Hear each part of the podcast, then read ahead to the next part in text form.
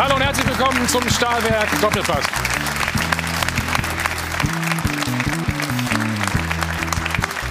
So, 31. Spieltag und die ersten Entscheidungen sind gefallen.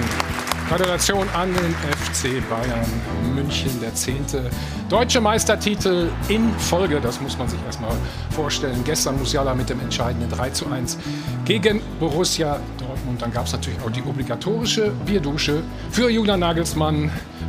Er hat sich besonders gefreut über seinen ersten großen Titel. Spannend ist es im Kampf um Europa, das muss man ganz klar sagen. Erst FC Köln mischt da noch mit. Gestern ein 3 zu 1 gegen Arminia Bielefeld. Und Union dreht die Partie in Leipzig kurz vor Schluss und gewinnt 2 zu 1. Also die Eisernen auch mit richtig großen Chancen. Tränen gab es dafür in, in Fürth, nämlich bei Rashid Asusi beim Manager der Spielvereinigung. Das Abenteuer Bundesliga, erste Bundesliga nach einem Jahr, ist schon wieder beendet. Ja, hier sehen wir, wird getröstet. Aber sie haben sich teuer verkauft. Und auch ganz eng wird es für Arminia Bielefeld. In diesem Moment 17. Wir sprechen mit dem sportlichen Leiter, mit Samir Arabi. Unter der Woche wurde ja der Trainer gewechselt. Gestern hat es zumindest noch nichts gebracht. Und die spannendste zweite Liga aller Zeiten, die wollen wir natürlich auch noch ein wenig beleuchten. Gestern mal wieder ein Dämpfer, nach langer Zeit für Schalke 04. Erste Niederlage für den Interimstrainer Mike Büskens. Und auch im Abendspiel hat Pauli Federn gelassen gegen Darmstadt. Also es wird ganz, ganz eng. Und er war live dabei im Stadion. Denn er ist Markenbotschafter beim FC St. Pauli. Hier ist Ewald Lien.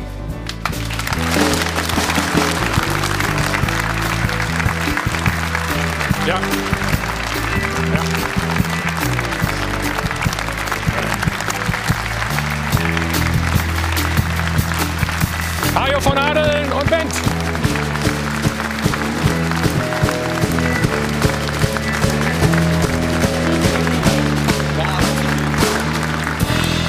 Herzlich willkommen. Tag zusammen. Ich hätte mich jetzt gewundert, wenn du nicht deine Kladde mitgehabt hättest. Ja, gerne.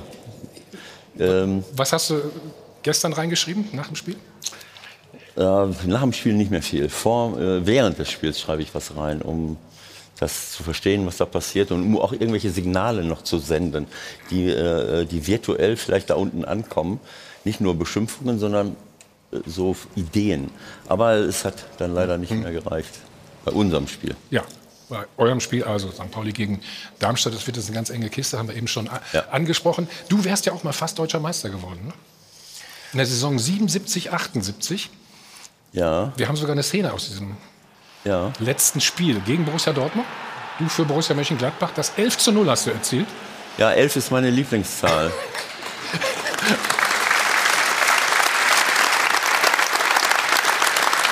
War der höchste Bundesligasieg aller Zeiten, glaube ich. Ne? Der höchste Bundesligasieg aller Zeiten. Wie viele Tore haben gefehlt, Ewald? Wie, wie viele Tore? Fünf am Ende.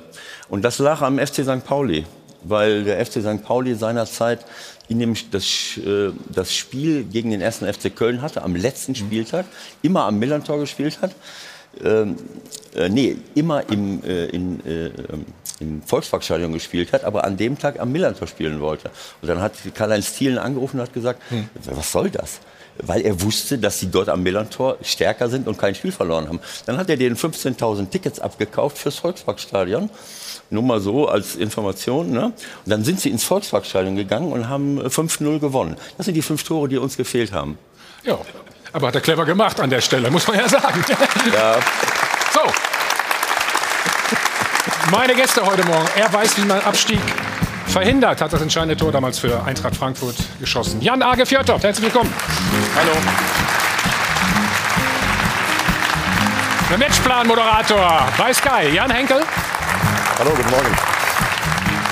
Unser Sport 1 Chefreporter Patrick Berger. Schönen guten Morgen, hallo. Der Sportchef vom Redaktionsnetzwerk Deutschland, Heiko Ostendorf. So, und ich wiederhole es immer gerne. Er ist nicht nur unser Sport 1-Experte, sondern wir haben auch eine Fahrgemeinschaft. Er macht immer die Schnittchen und ich fahre an der Stelle. Stefan Effenberg. Guten Morgen. Guten Morgen.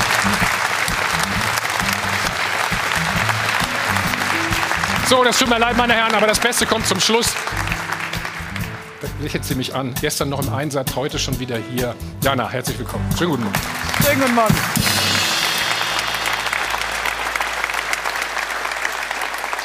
Ja, Meistertitel Nummer 10 in Serie also für die Bayern, aber das war schon ein ganz besonderer, denn zuvor schaffte das tatsächlich kein anderes Team in den Top 5 Ligen Europas 10 in Serie zu sammeln. Wir haben gerade gehört, die Nummer 11 ist die Lieblingszahl von Ewald Lienen, vielleicht jetzt auch die von Thomas Müller, denn es war auch der elfte Meistertitel an der Zahl für ihn. Das sind schon wirklich tolle, beeindruckende Zahlen auf Seiten der Bayern. Auf der anderen Seite bedeutet das, und das ist dann eben die Kehrseite der Medaille, auch für die Bundesliga vor allem eins, und zwar war Langeweile. Klar, das können wir den Bayern jetzt nicht zum Vorwurf machen, vor allem weil sie in dieser Saison eigentlich oft genug gepatzt haben. Aber dann müssen es eben auch mal andere Vereine wie der BVB, RB und Co. auch mal nutzen. Und deswegen stellen wir heute die Frage der Woche. Abo-Meister Bayern. Wird die Dominanz in den kommenden Jahren endlich beendet? Diskutieren Sie gerne mit auf Twitter wie immer oder rufen Sie uns an am Dopafon. Die Nummer ist die 01379 011 011. Danke, Jana. So, auch wenn wir uns ein bisschen doppeln, also zehnte deutsche Meisterschaft in Folge haben wir schon gesagt. Das ist Rekord äh, in den Top-Ligen in Europa. Allerdings ist die Konkurrenz in der Bundesliga auch nicht ganz so groß. Und deswegen ist die Stimmung ein wenig getrübt.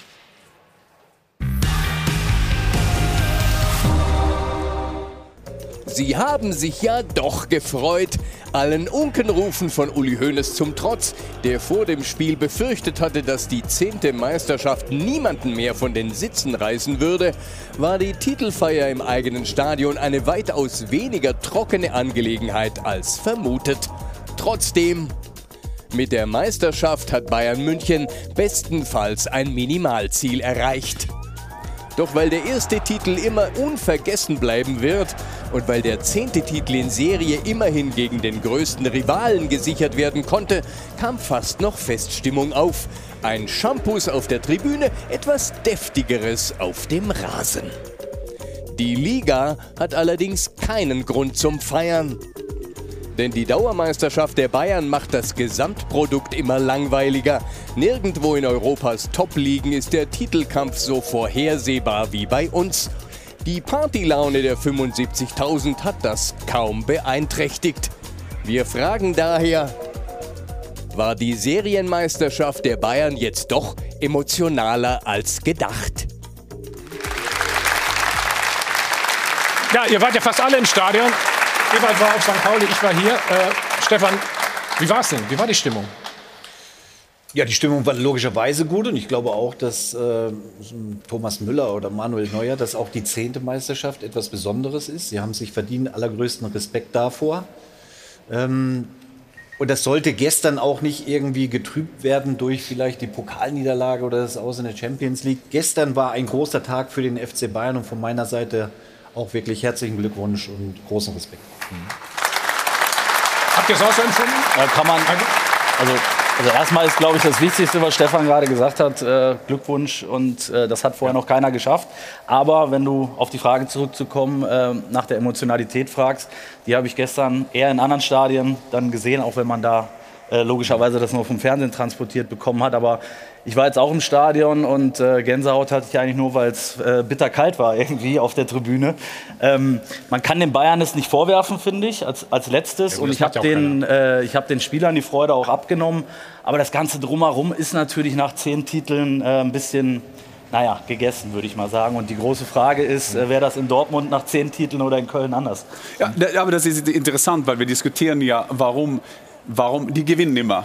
Also man hat ja auch gestern oft, oft. oft, du weißt es ja, aber immer öfter. äh, aber das ist ja so, man kann ja keinen Vorwurf machen auf Bayern, dass die besser sind als alle anderen. Da müssen die anderen besser werden. Also Bayern können ja das nicht machen. Und gestern im Stadion, vielleicht war das nur eine Meisterschaft, aber trotzdem hat es gestern auch gezeigt, diese DNA von Bayern, diese Kultur, die haben sich gegen äh, Dortmund, und die sitzen ja viele Dortmunder hier, die sind die Challengers. Vor dem Saison hat man gesagt, dass der Kader von Bayern nicht breit weit genug war. Trotzdem haben die geschafft. Es ist zwölf Punkte Vorsprung. Und das muss man erstmal riesen Respekt vor dieser mhm. Kultur bei Bayern. Und da müssen die anderen schauen, dass die besser werden. Mhm.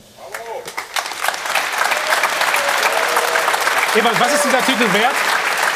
Wie würdest du das äh, als Außenstehender betrachten? Also ich bin äh, eigentlich äh, nicht so sehr darauf fokussiert, wer, wer Titel gewinnt. Ich weiß, dass, äh, dass man äh, immer danach schielt, äh, wer, wer wird jetzt äh, Meister. Äh, also wenn, ähm, wenn wir immer nur auf die Titel schielen, dann vergessen wir auch, wie viele tolle Spiele es gibt ansonsten. Also ich meine, äh, in den Titelkampf wird wahrscheinlich nicht demnächst Mainz und Augsburg und, und äh, wer auch immer eingreifen. Was sollen die denn alle machen? Wir reden immer nur davon, wer wird deutscher Meister. Aber was machen die anderen? Ja. die, die, die anderen 16 Vereine, vielleicht hast du Dortmund und Leipzig im Moment, die konkurrieren könnten. Äh, Angenommen, wir kriegen es hin, dass die jetzt konkurrieren könnten. Was verändert sich dann? Ich finde, dass der Blick auf den Fußball sich generell verändern muss und wir nicht immer nur gucken, wer gewinnt ganz oben, sondern äh, es gibt viele Dinge. Da. Ich hoffe, dass wir da gleich Naja, mal drüber reden bisschen können. das Spannung, stimmt, das ein bisschen genau, das Spannung ist stimmt. aber nicht verkehrt. ne, Nein, das ist nicht verkehrt, aber die Frage ist, äh, zu welchem Preis und äh, wo wollen wir eigentlich äh, generell hin mit unserem Fußball? Ich glaube, für eine Attraktivität einer, einer Liga, einer Top-5-Liga, brauchst du da oben einen Titelkampf, der spannend ist. Wenn wir nach England gucken, da gucken wir alle total sehnsüchtig hin und sagen, warum oder wann ist das bei uns in Deutschland endlich mal wieder so? Und ich glaube, das wertet unsere Liga schon extrem ab. Und ich kann mir vorstellen, dass auch einige beim FC Bayern München da sind, auch Spieler, die vielleicht sagen, ein bisschen mehr Konkurrenzkampf, ein bisschen mehr gechallenged werden. Wie Jan das gesagt hat, das, das wünscht sich, glaube ich, schon der ein oder andere. Dadurch wirst du ja auch noch mal besser, wenn du noch mehr gefordert wirst. Ich meine, das ist vielleicht auch mit ein Grund, warum Liverpool und Man City in der Champions League so gut sind. Die müssen jedes Wochenende in der Liga abliefern, jedes Wochenende Top-Leistung bringen. Die können sich nicht mal erlauben, durchwechseln oder sonst irgendwie, sondern die müssen so performen in der Liga, wirst gefordert, bist auf diesem höchsten Level und rufst es dann auch in der Champions League ab. Die Bayern müssen das nicht jede Woche, die werden nicht jede Woche in der Liga so gefordert. Und dann hast du mal eine unangenehme Mannschaft, die dich ausgeguckt hat. Und vielleicht ist das auch mit ein Punkt, wenn du in der Liga nicht so gefordert wirst, in der Champions League vielleicht auch nicht so performen zu Ich können. habe den Satz von, von Pep Guardiola diese Woche noch gelesen, der darauf einzahlt. Als er bei Bayern war, hat er gesagt, man braucht Feinde, Feinde, also Gegner, Konkurrenten, um besser besser. zu werden. Ja. Ähm, das hat er jetzt natürlich in, äh, in England deutlich mehr als, äh, als in Deutschland. Das ist so. Aber ich glaube, die Attraktivität von der Bundesliga wird trotzdem bestehen. Ich meine, das, das gehört die Fankultur, das he- heißt die, die Stimmung in den Stadion, das, das gibt nur. Aber, ma- aber die Bundesliga muss wirklich aufpassen, ja, weil das hat er nicht nur, aber das ist, nochmal, das ist ja nicht Bayerns Schuld. Wir diskutieren immer, das ist ein Bayerns Schuld, weil die so gut sind. Da müssen die anderen schauen. Die haben ja Vorbilder hier in Deutschland, die, die gewinnen dann und wann die Champions Ja. League auch und sind Vorbilder für die andere Mannschaft. Ja, ich finde aber auch, dass die, die Spannung in der Bundesliga, die lebt ja auch im Kampf um die internationalen Plätze, was nach wie vor mega spannend und offen ist. Ja, und die Europa League jetzt, zwei deutsche Mannschaften noch dabei. Genau, Dein- genau, Abstiegskampf. Also ich finde schon, dass die Bundesliga eine gewisse Spannung hergibt. Vielleicht nicht im Kampf um die Meisterschaft in den letzten zehn Jahren, aber ich bin mir ziemlich sicher, dass äh, RB Leipzig zum Beispiel die Möglichkeit hat, im nächsten Jahr wirklich ein ernsthafter Konkurrent zu werden. Sollte Lewandowski bei Bayern München gehen, dann werden die Stefan, du hast das in deiner Kolumne, glaube ich, gesagt. Genau, Wollen wir, genau. Wollen wir schnell mal drauf gucken? Ja, also ein größerer Umbruch bei Dortmund, ein kleinerer bei Bayern München und keiner in Leipzig. Und das kann im Endeffekt das i-Tüpfelchen im nächsten Jahr sein, dass der Meisterkampf vielleicht, dass Leipzig wirklich eingreift. Na, Minzlaff hat ja gesagt, Nkuku wird den Verein nicht verlassen, was eine ganz entscheidende Personalie ist. Und wenn sie den Kader so zusammenhalten, dann kann das im nächsten Jahr wirklich spannend werden. Was macht dich spannend so sicher, dass er da bleibt, dass er nicht weggeht? Ich glaube, die das ist eine Frage des, von Minzlaff natürlich. ich glaube, das ist eine Frage des Preises, oder?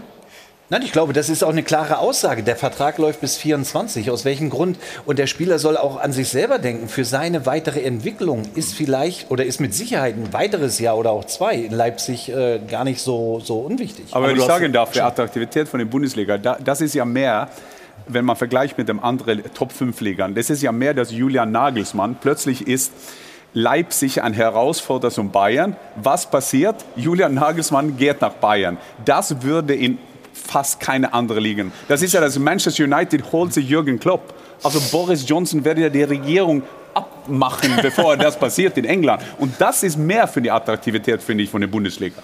Dortmund, Dortmund wird zweimal deutscher Meister und dann wechselt äh, Götze äh, nach äh, äh, München und Lewandowski nach München äh, und so weiter und so fort. Also äh, und dann wird Bayern die ganze Zeit Meister. Also natürlich ist die Finanzkraft und die und die, äh, die sportliche Attraktivität von Bayern München wird immer dazu führen oder hat in den letzten Jahren oder Jahrzehnten schon dazu geführt, dass immer, dass sie sich immer die besten Leute holen können. Ähm, vielleicht müsste man auch mal fragen, wo ist denn die Qualität unseres Fußballs.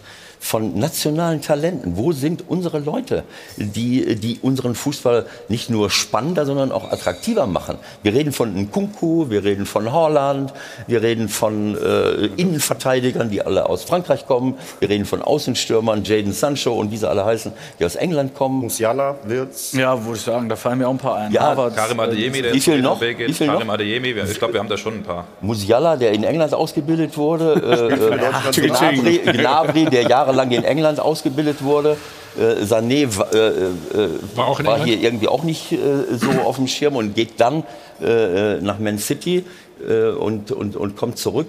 Es Ist aber ein Schalker Junge. Oder ja, natürlich. Der ist in Schalker Schalke ausgebildet worden. Ich will nur, ich will nur damit sagen, ähm, wir, wenn wir, das, deswegen meine Frage, wo wollen wir mit unserem Fußball hin? Wenn wir immer nur an Geld denken, das, das dann, äh, und an Transfers denken, dann denken wir immer daran, wo holen wir Top-Leute her? Warum fokussieren wir uns nicht mehr darauf, hier Leute auszubilden, die, äh, die uns besser machen? Und da glaube ich, da liegt einiges im Argen mit unserer Nachwuchsförderung. Ja, Kimmich aber, aber wenn du das machst, hast du im, im Kampf um eine Meisterschaft keine Chance. Keine Chance. Also bei Man City oder bei, bei Liverpool spielen ja auch nicht nur Engländer, sondern Nein, das auch ist ja aus klar. allen Nationalitäten. Und den musst du, du musst es dir ja so zusammenbauen und zusammen kaufen. Das gehört einfach dazu. Ähm, aber jetzt zu sagen, wir müssen jetzt nur Deutsche und Deu es funktioniert nicht, weil das das, die Probleme liegen ja da genau in dieser Nachwuchsförderung. Wir haben uns gefeiert für die ganzen NLZs, die es gibt, in, bei jedem Verein, zum Teil wirklich Weltklasse.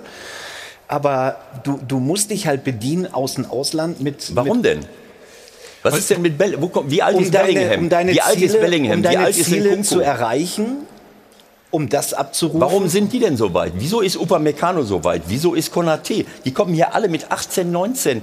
Äh, nach Salzburg kommen die, äh, ähm, äh, äh, äh, Mané äh, ist, ist da gewesen, Keita und, und wie sie alle heißen. Ähm, äh, die sind auch nur 18, 19, das vergessen wir manchmal, oder, oder 20. Äh, und unsere Talente, wo, wo sind die Talente? Ich glaube ganz einfach, ähm, dass wir etwas fundamental falsch machen. Niemand braucht mehr erzählen, dass wir hier. Aber das fängt bei der Trainerausbildung auch an, ne? Du musst ja auch die Leute haben, die die Spieler entwickeln. Oder? Absolut. Das hat auch was mit, mit den Trainern zu tun, natürlich. Aber ich weiß nicht, gucken wir uns mal unsere Nationalmannschaft an und das sind ja am Ende die für Deutschland spielen. Äh, da sehe ich also, wie wie Janis gerade schon sagte, da sehe ich durchaus äh, äh. Le- Leute mit 18, 19, 20. äh, ja. Auch Goretzka und Kimmich sind noch nicht so alt. Die kommen auch erst in ihre, in ihre beste Zeit Also um rein. da nochmal auf dein Argument, auch mit den großen Mannschaften in England. Ähm, guck dir die Bayern an. Das ist eine perfekte Mischung. Da sind, du hast viele deutsche Spieler. Ja. Du hast Ja, die besten Deutschen, Ja. die sind da, ist logisch. also ein, ein Kimmich, die Entwicklung, die, die er genommen hat, das ist, das ist großartig. Der, der, der ist schon Weltklasse. So, und dann, du hast eine, eine deutsche Achse, die dort ist. Ähm, ist dann die Frage, was die im Tor machen. Und bei den Bayern, was man wirklich nicht beiseite schieben darf oder, oder was kritisiert wird, jetzt meine Güte schon zum zehnten Mal. Wie war es denn in der, in der Schule, wenn du eine Eins geschrieben hast und, sonst eher so ein, so ein, so ein Viererkandidat, hast du dich über die Eins gefreut wie sonst. Wenn du immer Einsen schreibst, ähm, ja, aber wie kommst du denn dahin? Die lassen nicht nach. Die, wollen, die sagen jetzt schon, nächstes Jahr wieder deutscher Meister. Und das zu bestätigen und immer wieder nochmal zu bestätigen, das ist einfach eine Mentalitätsgeschichte. Und das ist, das ist großartig, was sie machen. Und das kannst du nicht kritisieren. Finde ich, kann man nur gutheißen und sagen, Kompliment, Aber ich denke, wir diskutieren zwei verschiedene Sachen, weil es geht um Entwicklung der deutschen Fußball und der, jeder Verein, was macht Dortmund jetzt, was macht Leipzig jetzt. Und wir sollen ja auch wissen, dass Jude Bellingham, Jadon Sancho, die sind ja hier, weil die keine Chance bekommen in England. naja, klar, weil Ja, die aus ja. der ganzen Welt sich die Leute zusammen Genau, und, und darum, mein Argument ist ja dafür, weil in England kriegen die keine Chance, weil Manchester City, Chelsea, Manchester United, Liverpool, die müssen immer gut in die Das Champions League sein. das ist schon klar. Aber um, um Bayern München mit diesen Leuten dann zu konkurrieren, dann, dann fängt wir der nächsten Diskussion an. Dann können die nicht nur mit jungen Spielern. So, wir diskutieren eigentlich zwei verschiedene Sachen, denke ich. Jan, ich, äh, ähm, ich rede jetzt nicht über unseren Nachwuchsfußball, damit Bayern München nicht mehr deutscher Meister wird. Nein, nein. Sondern es gibt auch noch ein paar andere Gründe. Ich dachte erst, du wolltest Bayern ausschließen, habe ich eben schon so verstanden, dass sie gar, gar nicht mehr antreten Nein, also- Warte, wa- lass uns kurz auf Dortmund mal schauen. Die machen jetzt ja den Umbruch, ne?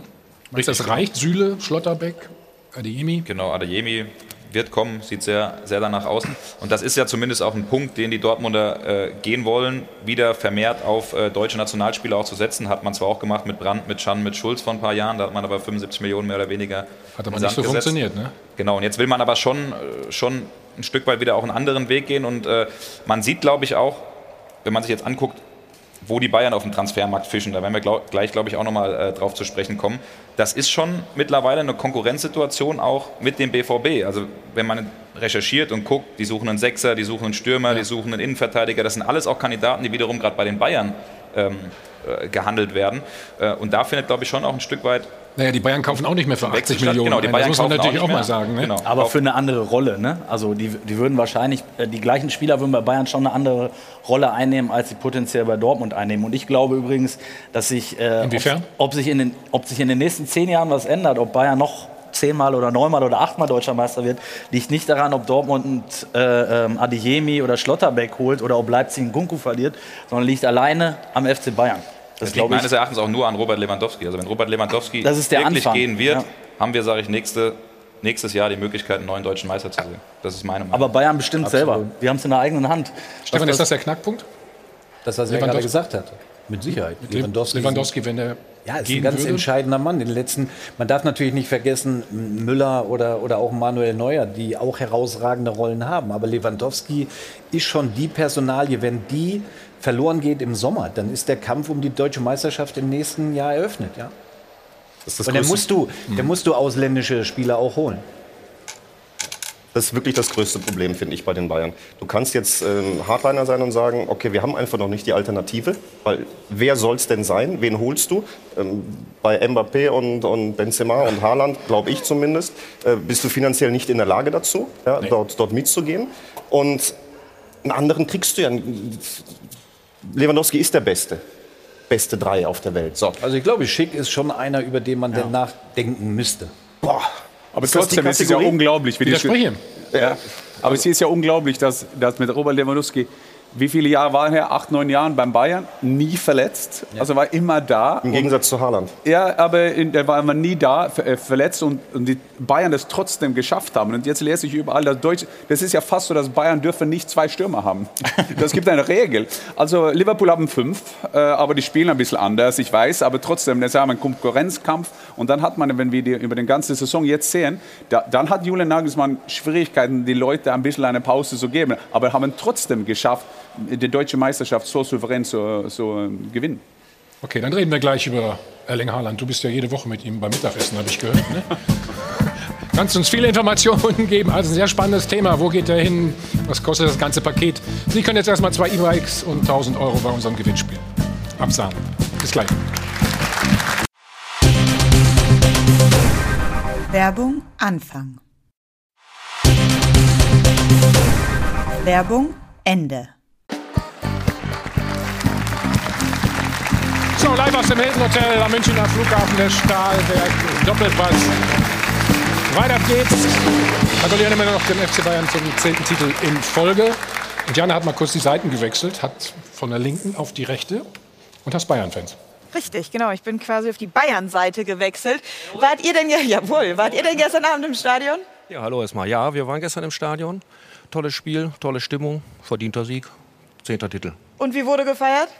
Ja, spät. Ist ein bisschen später geworden, ja. Ist der zehnte Meistertitel immer noch was Besonderes, auch für so einen Fan? Also ich glaube für uns Fans, aber auch sollte er für die Mannschaft immer noch was Richtiges zu feiern sein. Das spürt man dann. Ja, genau. Ja. Ist denn diese Langeweile in der Fußball-Bundesliga als Bayern-Fan ertragbar oder wünscht man sich selbst als Bayern-Fan auch mal ein bisschen mehr Spannung da oben? Ja, ertragbar schon, aber ein bisschen mehr Spannung. Ähm wäre schön, allgemein auch für den deutschen Fußball. Äh, Konkurrenz belebt ja das Geschäft. Ne? Vollkommen richtig, ja. Oh, dafür muss ich gleich zahlen.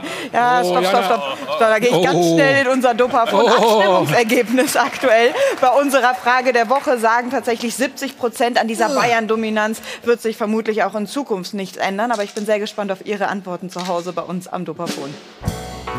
Die Liga ist so langweilig. Die Bayern werden jedes Jahr Meister, solange die Erde sich dreht. Also ich glaube schon, dass es genug Möglichkeiten gibt, die Dominanz der Bayern zu beenden. Ja, sie haben das meiste Geld, aber auch der SC Freiburg ist doch ein großartiger Beweis, dass man mit wenig Geld die Vereine, die mehr Geld haben, einholen kann. Also ich denke, dass die Dominanz der Bayern in den nächsten Jahren nicht beendet sein wird. Der Kader in der Breite, das Management im Verein ist derartig dominant, sodass ich glaube, dass auf jeden Fall noch längere Zeit anhalten wird, Also ich würde sagen, dass es nächstes Jahr wesentlich spannender wird, weil wir jetzt mittlerweile mit RB Leipzig auch einen Verein hat, der, wenn er nicht so eine komische Hinrunde gespielt hätte, auch in diesem Jahr schon mit Top-Favorit auf die Meisterschaft gewesen wäre. Also man hatte dieses Jahr definitiv eine gute Chance, einen anderen Meister zu sehen. Ja, danke für die ganzen Antworten. Fällt immer wieder der Name Leipzig jetzt, ne? Ja. Traut man Ihnen das eher zu als äh, Borussia Dortmund? Im, Im Prinzip schon. Also ich finde, an der letzten Aussage, da war viel Wahres dran. Es war immer der Konjunktiv, wenn sie die Vorrunde schon so gespielt hatten, oder durfte Leipzig nicht den Fußball spielen, den sie unter Julian Nagelsmann dann gespielt hatten. Das war so das große Schade in dieser Saison, dass Jesse March seinen Fußball spielen wollte. Und das war eine, eine, Reise in die Vergangenheit, nur Pressing, nur vorne drauf. Und das war eine Mannschaft, die mittlerweile auch Ballbesitzfußball spielen wollte. Und dementsprechend funktioniert es bei Domenico Tedesco so gut. Der musste der Mannschaft nur das wieder zurückgeben, was sie wollte. Fußball spielen. Wieder auch mehr den Ball haben und nicht nur den Ball jagen. Und wäre interessant gewesen, wenn die von Beginn an so gespielt hätten, weil Leipzig zwar nicht von der Top-Qualität das gleiche Niveau der Bayern haben, aber die haben 22 Spieler, da fällt keiner ab. Also da kannst du auf die Bank gucken und drehst dich um und sagst, es ist wurscht, wenn ich greife, ich greife immer den richtigen. Obwohl sie natürlich drei äh, Spiele auch verloren haben, die sehr wichtig waren. Ne? Muss man nicht vergessen, die gesamte ja, Innenverteidigung. Genau das ist richtig. Sabitzer? Äh, Finde ich. Ähm, wenn man sich die Mannschaft anguckt, hat ja für mich in der Breite sogar einen besseren Kader als der FC Bayern und auch als Borussia Dortmund.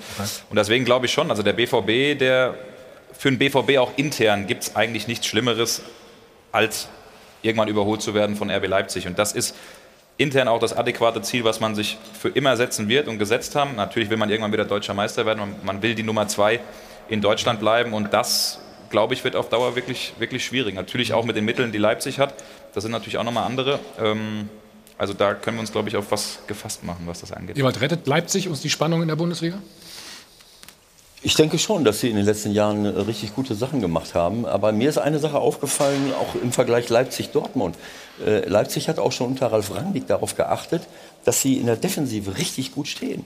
Äh, und das vermisse ich bei manchen anderen Mannschaften, mhm. die, die sich im Zweifelsfall vielleicht noch mal einen Stürmer oder noch mal einen Außenstürmer holen. Und, und wenn ich dann in die Defensive schaue, nicht in der Lage sind, einen Gegner auch wirklich äh, ähm, äh, ja, äh, so zu bekämpfen, dass sie keine Gegentore bekommen. Das zeichnet äh, Spitzenteams auf, aus, dass sie das können. Und ich glaube, dass wir das hier auch in den letzten äh, ja, 20 Jahren schon vernachlässigt haben, in Deutschland zumindest, ähm, auch in der Ausbildung schon, weil wir alle äh, ähm, äh, ja, uns geärgert haben, dass wir, dass wir trotz der Titel, die wir gewinnen, keinen guten Fußball gespielt haben. Also haben wir gesagt, die Abwehrspieler müssen alle ein Spielaufbau haben. So, irgendwann mal haben wir dann keine richtigen Innenverteidiger mehr gehabt. Und wenn ich jetzt in, in Spitzenvereine sehe, bei Leipzig ist das so. Die haben die ganze Zeit Top-Leute geholt in der Verteidigung, schnelle Leute. Das ist auch nicht, das ist kein Nachteil wenn man als Innenverteidiger schnell ist. Ich, Was guckst du mich da so an?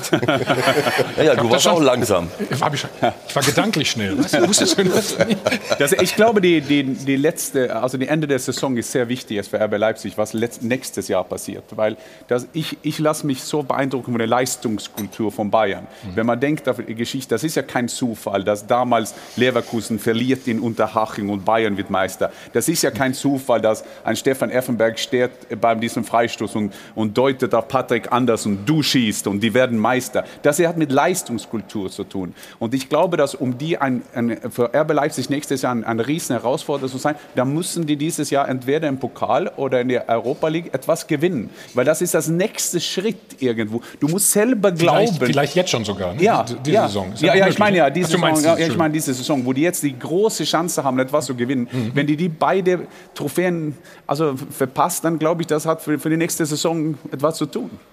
Ich glaube auch, dass die Dortmunder auf einem guten Weg sind. Also mit der Verpflichtung von Süle, Schlotterbeck, du weißt es besser, ist ja noch nicht fix, aber die Tendenz geht ja dahin. Dann sind die schon defensiv, und das war ja deren größte Baustelle, ja. schon sehr, sehr gut aufgestellt. Und wenn sie dann im, im Sturm noch mit, mit Adiemi, vielleicht mit Werner oder der ein oder andere Schick, würde übrigens auch gut zu Dortmund passen, sollte Haaland. Hast du da Aktien? Also Schick findest du großartig, ne? Das ist ein richtig, richtig guter Stürmer. Und, und, und die letzte Station von Schick wird nicht Leverkusen sein, das ist ja auch klar. Nicht nur auf, im nationalen, sondern auch im internationalen Wettbewerb hat er herausragend gekickt, ja, bei dem letzten großen Turnier. Das darf man alles nicht vergessen. Ähm, aber Dortmund hat sich da wirklich gut aufgestellt. Also Aber ich sehe auch Leipzig, wenn sie es auf Strecke bringen, vom Kader her haben sie eigentlich wirklich die meiste Wucht, die sie auch von der Bank bringen können. Wenn du Forsberg einwechseln kannst, einen Paulsen noch, das sind gestandene, erfahrene Spieler, dann, dann hat er schon eine hohe Qualität. Heiko, wir gehen mal ins Spiel rein von gestern. Es gab einen Aufreger. Stand es. Hm? Einen richtigen. Fand ich jetzt. Pavard gegen Bellingham, du weißt, was ich meine, oder? Der Elfmeter. Das ist ja dir die Frage. Es stand 2-1, ne? Stand 2-1. Ja. Chance zum 2 zu 2 wäre es gewesen. Es kommt, Heiko? extrem auf, ja, es kommt extrem auf die Perspektive an. Von da sieht es jetzt nicht so wild aus, wenn du es jetzt gleich genau von da siehst, sieht man, glaube ich, dass er ganz klar erst den. Oh, ist ausgefallen. Dass er erst den Spieler trifft und dann den Ball. Also von daher äh, gibt es, glaube ich, wenig zu diskutieren, ist ein klarer Elfmeter. Klar, ja. Erstaunlich, ne? Also, Das ist erstaunlich. Nein, ich, ich bin absoluter Fan des, des äh, Video Assistant Referees. Nur was ich mich immer wieder frage, klar, wenn Menschen davor sitzen, äh, passieren Fehler. Nur wenn Hunderte, ja, Gleich. ja, zahle ich, zahl ich gleich gerne, wenn, wenn Hunderte davor sitzen und 99 sagen, das war keiner und der Einzige, äh, das war einer und der Einzige, der es beurteilen muss, ist derjenige, der diesen Fehler macht. Das ist das, was ich nicht verstehe, weil das ist so deutlich. Ähm, der Fuß ist zuerst am Gegner und danach am Ball. Und Die Frage ist, warum er sich auch nicht anguckt, ne? Oder Aber, genau, aber was stimmt sagen, es, stimmt es, Thomas? Was ich gestern gehört habe, Ja, ja. dass die Fernsehkanäle oder der Sportcast oder wie die Produ Production Company heißt, dass die haben 20 Kameras und war hat 10. Also die haben weniger Kamera, weil du hast es richtig gesagt, weil das Winkel war bei einem Kamera nicht so. Dann habe ich gedacht, oh, ist kein Elfer, wenn man, man, wenn das jetzt auf einer anderen Kamera ist ein klarer Elfer. Wenn das stimmt, das ist ja... Also wirklich. Was, heißt, was ist in, in? Äh, Nein, nein, musst du nicht. Nein, nein, nein, nein. Das ist äh, Ausländers, äh, weil ich, weil ich das, das Wort nicht gefunden habe. Ja, aber da muss ich sagen, gebe ich dem BVB tatsächlich recht. Wir haben diesen Videobeweis und das ist für mich äh, ein komplettes Rätsel, weil es wird ja so ausgelegt, bei einer klaren Fehlentscheidung oder auch bei einer Entscheidung, die zum Elfmeter führen könnte, muss man sich das angucken. Und das ist für mich ein Riesenrätsel. Und deswegen kann ich da den Unmut der BVB-Fans, aber auch der BVB-Verantwortlichen absolut nachvollziehen. Ein, ja. Und es war natürlich, Ja, ja, passt. es war natürlich, wie du sagtest, in der Phase, wo der BVB im Spiel war. Also Ja. Ich glaube, es waren am Ende wie viel? Viertelstunde, 20 Minuten, wo es wirklich. Ja, einige haben ja auch gesagt, weil es vorher einen Elfmeter gab, hat er den nicht gegeben. Das ist auch, so, das ist auch eine interessante Was ist, was, Theorie. ist, denn- was ist denn das für ein Scheiß? ja, ich, ich sagte, Ja, ist ja nicht meine ist ja Theorie. totaler Scheiß. Es ist ja ein klarer Elfmeter. Was mich an so einer Situation ein bisschen stört, du musst Mhm. eigentlich den Schiedsrichter dir nach dem Spiel holen und er muss sich verpflichten, zu dieser Szene sich zu äußern, warum er nicht Elfmeter gegeben hat. Während du ihm die Bilder nochmal vor. Und dann wäre ich mal gespannt auf die Antwort. Ja, der, wird, der wird dir sagen, ich habe es da gar nicht entschieden, das war ja der, der Videoschiedsrichter. Ja. Ja. dann müssen wir den rausholen. Denn anscheinend ist es so, dass dann es wirklich an der Qualität dann zum Teil der Schiedsrichter leider Gottes liegt. Dass sie, wir vielleicht doch nicht so gut sind. Weil das zu übersehen und das Spiel weiterlaufen zu lassen, das ist für mich ein Skandal. Aber das ist ja, weil gestern war ja alles, das war ja ein Party geplant gestern. Also Bayern sollte zu Hause gegen Dortmund Meister werden. Und dann hat der Blinde in Köln gedacht, ich mache den Party nicht kaputt. Das so einfach ist das. Also, darf ich mal, darf ich mal ganz kurz eine Lanze brechen für diese Leute, die da sitzen? Also erstmal äh, bitte ich mir ein bisschen mehr Respekt, denn äh, Nein, aber das ist ja, Ja, eine, hast wie, sagen wir über den der Schiedsrichter? Blinde Wenn der? Schiedsrichter, ja, Entschuldigung, ich Ja, lasse mich, äh, das meine ich damit. Wir haben ja Also- immer gesagt, dass der Schiedsrichter blind ist. Ich bin als Sohn ein Schiedsrichter, der ist blind. Und das, so, so habe ich das gemeint. Vieler Respekt. Für. Nein, ich, ich, ich denke ganz einfach, ähm, solche Fehler werden immer vorkommen. Es gibt manche Fehler, die wir in den letzten Wochen gesehen haben, die nicht nachzuvollziehen. Jöllenbeck mit dem Elfmeter, der nicht gegeben wurde. Auch bei uns in, in, in, äh, äh, gegen Bremen, St. Pauli gegen Bremen, gab es zwei Situationen. Gerechtes Unentschieden, aber zwei ganz konfliktive Situationen. Auch ein klares Handspiel. Ich habe so ein Tor noch nie gesehen, wo der Agu sich den Ball mit der Hand vorlegt. Äh, und der Schiri guckt es sich an. Und das meine ich damit. Ein, ein Schiedsrichter wird immer Fehler machen. Äh, Die Frage ist äh, der Akzeptanz. Wir, wir beurteilen die Schiedsrichter immer äh, intensiver, als dass wir uns selbst beurteilen. Du sagst, du willst den Schiri rausholen, dann kannst du aber viele Abwehrspieler und andere Leute rausholen und nochmal, machen wir ja auch äh, vom Fernsehen. Ja, aber, aber, aber darum geht es ja gar nicht. nein, nein, ich will, ich will nur Also sagen, ein wenn ich einen Fehler... oder derjenige, der im Keller sitzt und diese Szene aus verschiedenen Winkeln Genau. sich anguckt, muss das sehen. Dafür Er werden muss es geschult. sehen. Und, und ähm, es gibt. Ja, ist richtig. Ich will nur. Ich will nur sagen, dass es, unterschiedliche, dass es unterschiedliche Verhaltensweisen von Schiedsrichtern gibt. Es gibt den Schiedsrichter, der ganz offen und normal damit umgeht und das dann auch akzeptiert. Wenn du dem Siebert das jetzt noch mal zeigst, glaube ich, dass er sagen wird, so habe ich ihn kennengelernt, das war ein Fehler. So wie der Jölmig auch gesagt hat. Ich hätte mir gewünscht, dass der VAR Ja, aber mich, er- korri- er sitzt ja in Köln und mich er ist ja mit dem- korrigiert. Ja, Ja, aber es, es gab ja gestern noch andere Szenen. Wir gehen mal kurz, äh, gucken noch mal in Leipzig gegen Union Berlin. Da gab es diese Situation. Patrick, vielleicht sagst du was dazu jetzt? So, jetzt. Da liegt er schon, da ist er passiert. Gieselmann gegen Mu- Mukiele. Da geht er raus. Daniel Schlager. So, und jetzt kommt die Szene hier. Der Tritt. Ich meine, wenn der Pech hat, ist das Knie durch, ne? Auch noch, ne? Oder? Offene Sohle. Also Ewald, sag du mal. Nein, es ist eine. Äh, der Schiri, ich habe das. ähm, der Schiedsrichter sagt, äh, es war keine Absicht. Aber das ist nicht das Kriterium. Das Nee, ne? Kriterium ist nicht, ob, ich, ob es keine Absicht ist. Wenn ich weggucke mit gestrecktem Bein und trete jemandem ans Knie, äh, ist es Elfmeter. Genau, so, und das, äh, da muss ich sagen, es ist richtig, dass man, äh, dass man das nicht akzeptieren kann. Aber es gibt auch leider Gottes Schiedsrichter, die dann ein bisschen überheblich damit umgehen, während eines Spiels. Der Schiedsrichter bei uns gegen Bremen hat es sich fünf Sekunden angeguckt. Und Mhm. anschließend muss man feststellen, der hat das, der, er wollte es gar nicht wissen. Das war ein, äh, äh, der Agu will an einem vorbeigehen und dann legt er den Ball nach rechts, macht einmal so mit der Hand und dann geht es weiter. Das geht nicht. Ein Schiedsrichter wird immer Fehler machen. Aber er hat demütig damit umzugehen, so wie Spieler auch, wenn sie Fehler machen. Ist ja selbst sauber, sauer auf die Schiris, ne? Nein, ich bin nicht sauer auf die Schiedsrichter.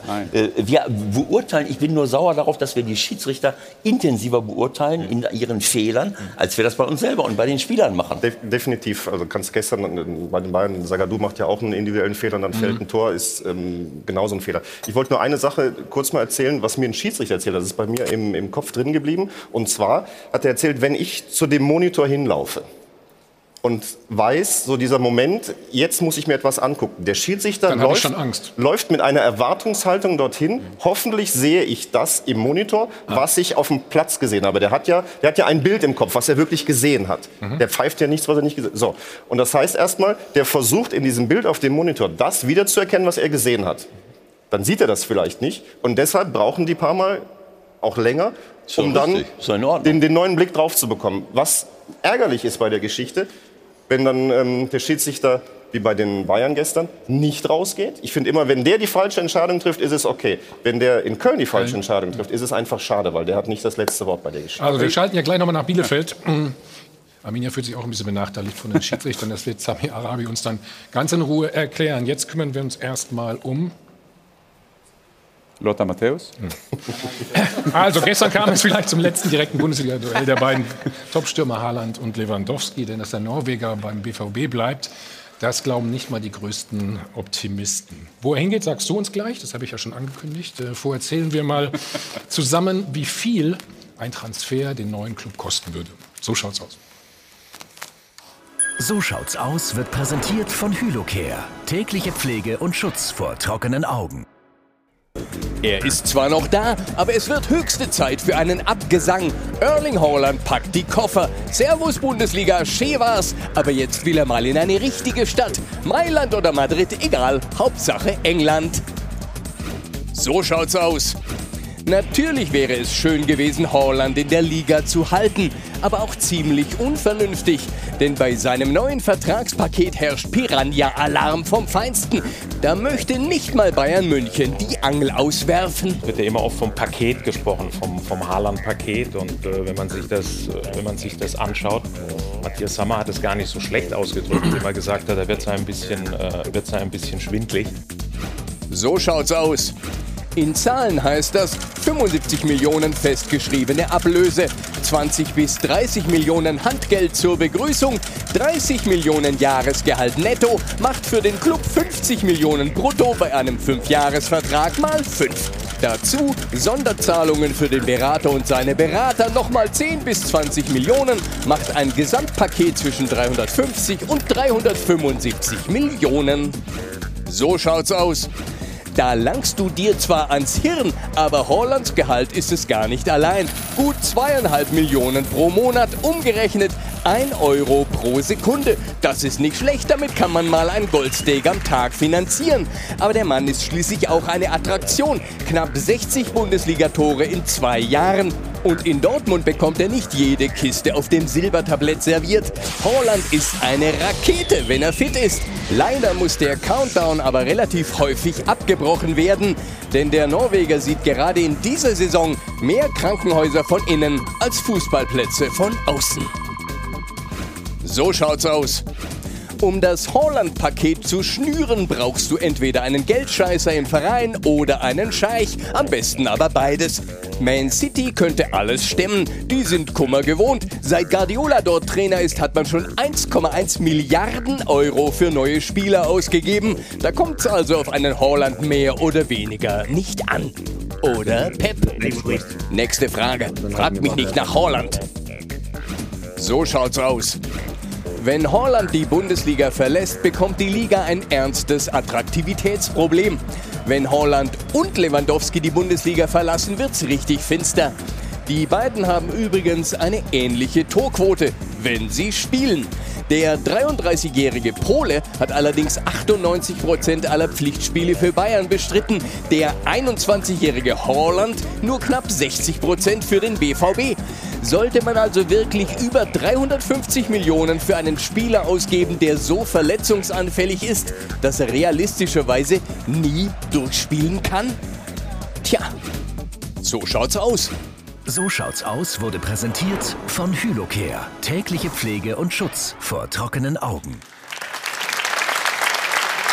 Ja, Kopfschütteln hier im Regneter Flughafen. Bei unseren Zuschauern, bei diesen Zahlen, ich habe auch irgendwann nicht mehr äh, mitgezählt, aber auch bei dir großes Kopfschütteln. Nein, nicht große Kopfschütteln. Also erstens macht man ja einen Artikel, so, so schaut's aus.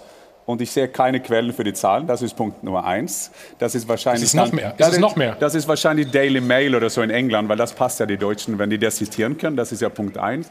Bis jetzt hat Team Haaland nie nach, sind die nach Geld gegangen. Die könnten nach Juventus gehen, dann ist nach, nach Salzburg, die könnten nach Manchester United dreifache verdienen, ist dann nach Dortmund gegangen.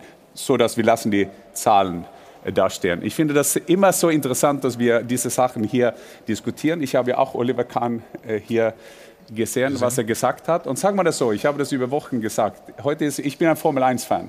Heute sind wir in Imola und es sind drei Autos im Rennen. Aber erst nach dem Doppelpass, ne? So. Genau. Aber das sind drei äh, Vereine in diesem Race, ist äh, Manchester City, Real Madrid und Bayern München. Und äh, Pole Position hat Manchester City.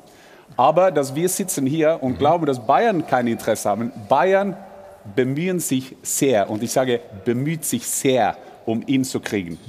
Noch. Woher weißt du das? Weil wie alle anderen hier, wir leben von unserer Quelle.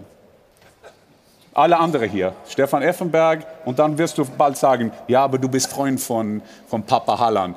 Und Stefan, Bist du doch auch, oder? Ja, und Stefan und du, super Freunde von Bayern München. So ist es ja halt. Patrick hat seine Quellen, so ist es halt. Ich sage nur, dass Bayern bemüht sich sehr, um ihn zu kriegen. Und dann werden wir schauen in die Zukunft, wer recht hat. Aber wenn du sagst, das Paket ist nicht ausschlaggebend und das ist auch zumindest das, ich we- weiß nicht, ob alle Zahlen stimmen, aber das, was ich gehört habe, ist, dass Manchester City bisher das allerbeste Angebot gemacht hat und da soll es auch um diese 30 Millionen Bruttojahresgehalt gehen. Wenn jetzt die Bayern kommen und sagen, wir bieten dir nur 15, aber dafür bist du bei uns der Starspieler nach Lewandowski, meinst du, er würde das dann machen? Patrick, ich, hab, ich habe nicht gesagt, dass ich da nicht stimme. Das war wie du und alle anderen. Wir wissen nicht, was das Paket ist. Ich sage nur, wenn wir über Raiola, der Provision wie alle anderen Vermittler kriegt, er sicher hun, äh, äh, sehr, sehr viel. Wie, Nee, sag wie ruhig die Zahl. Ich habe keine Ahnung von so, den du- Zahlen. dachte, du wolltest 100 Genauso wie ihr keine Ahnung habt für die Zahlen. Ja, das ich ist mein nein. Punkt, wenn wir, wenn wir das diskutieren. Und das diskutiere ich äh, ga- ganz einfach. Wo er hingeht, das weiß ich nicht. Aber diese Sache, dass Bayern ist nicht dabei, weil es ist, es ist so teuer, das stimmt nicht. Und die Zahlen sind ja auch, ähm, ich sitze hier mit dem Mikro übrigens nach. Nee. Machst einen guten Eindruck, sieht gut aus. Wir hören dich doch. Wir haben keine Batterien mehr. Ja, ich hatte keine dabei, leider. Ähm, die Zahlen, die ähm, um dieses oder die Teil dieses Pakets sind, die ähm, bedingen sich ja auch aus der Tatsache, dass er eine festgeschriebene Ablöse hat. Das darf man ja auch nicht vergessen. Also der ist ja nicht frei auf dem Markt. Also der hat eine Ausstiegsklausel von roundabout 75 Millionen. Ob es jetzt 5 Millionen mehr oder weniger sind, spielt es, glaube ich, gar nicht so eine Rolle. Aber die Provisionszahlungen und so weiter, die kommen ja dadurch auch zustande, dass der Spieler eben diese Ausstiegsklausel hat. Weil wenn, es, wenn wir jetzt darüber reden würden, wenn der Spieler äh, frei verfügbar wäre, dann würden wir über eine Ablösesumme möglicherweise von 150... Ich würde ganz gerne einmal 180 reingrätschen. Bei, Millionen mir, bei mir gehen die Nackenhaare hoch. Wir, wir reden über, über die Zahlen, über, über, die, über die Summen. Ähm, A, kennen wir sie nicht. B, ist es, ist es unfassbar viel. Völlig wurscht. Mal die inhaltliche Frage stellen. Erling Haaland, bringt er mich weiter? Ist es wirklich der Stürmer, den ich brauche, den ich haben will? Ja, wenn er fit ist, ist er eine Granate. Aber der ist 21 und wir haben eben gehört, wie häufig er nicht gespielt hat. So, als Bayern München gehe ich dieses Risiko ein, relativ viel Geld, unfassbar viel, völlig wurscht, wie viel Geld das ist, brauche ich diesen Spieler. Mal die rein inhaltliche Diskussion führen. Bringt mich der Spieler Haaland wirklich als sportliches Paket, nicht als finanzielles Wie würdest du Paket die Frage weiter? dann beantworten? Nein. Ja. Du, du meinst nein. Und das ist okay. Wir können alle hier eine Meinung haben und wir können auch diskutieren, ob er passt zu Manchester City, ob er passt zum Pep Guardiola. Was wir wissen, ist, dass Pep Guardiola meint es. Wir können diskutieren, ob er passt zum Real Madrid oder die haben ja Benzema. Aber Real Madrid will ihn. Das Bayern München sagt, dass wir wollen ihn, weil die meinen, dass er passt zu dem. Und diese Oliver Kahn-Aussage, dass er spricht da nicht zum Haaland, er spricht da zum Lewandowski. Weil er muss ja, das ist ja das Große, die, die haben ja der beste Stürmer, und ich sage das immer seit Marco van Basten, die haben einen super Stürmer, in Robert Lewandowski. Und wenn die den besten Stürmer im ganzen Welt verlieren, dann werden, wir haben ja hier in der Runde gesagt, dann könnte es spannend werden nächste Saison. Da sehe ich das. Aber da sehe ich das. Stefan, wir beide kennen Oli Kahn auch sehr, sehr gut.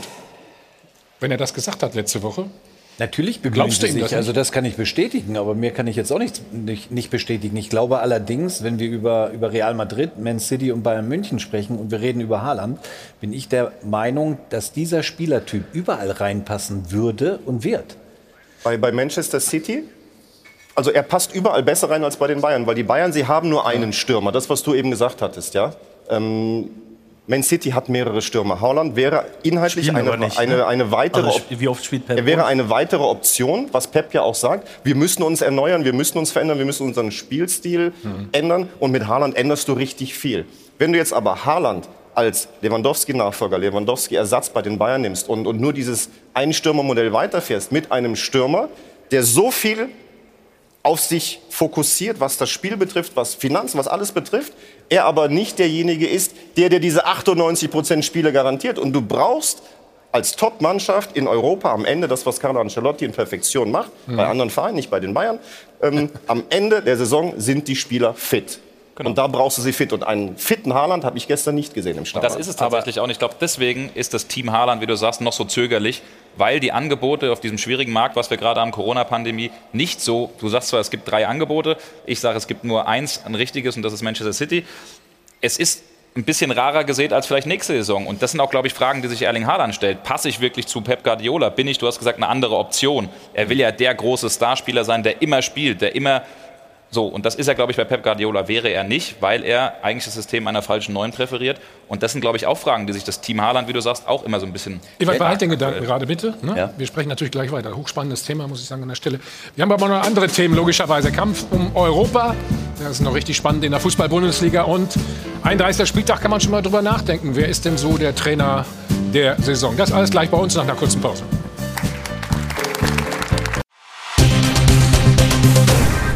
Werbung Anfang.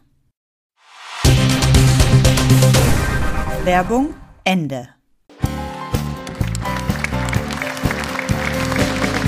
Wir sind wieder zurück im Hilton Hotel am Münchner Flughafen beim Stahlwerk. Doppelpass. Machen weiter mit dem Thema Erling Haaland. Jan Arge hat schon gesagt, also die Bayern sind immer noch an ihm dran. Aber es gibt auch noch zwei andere Vereine. Und äh, die müssen in der Champions League gegeneinander ran. Die Teamanalyse wird präsentiert von Amazon Prime Video.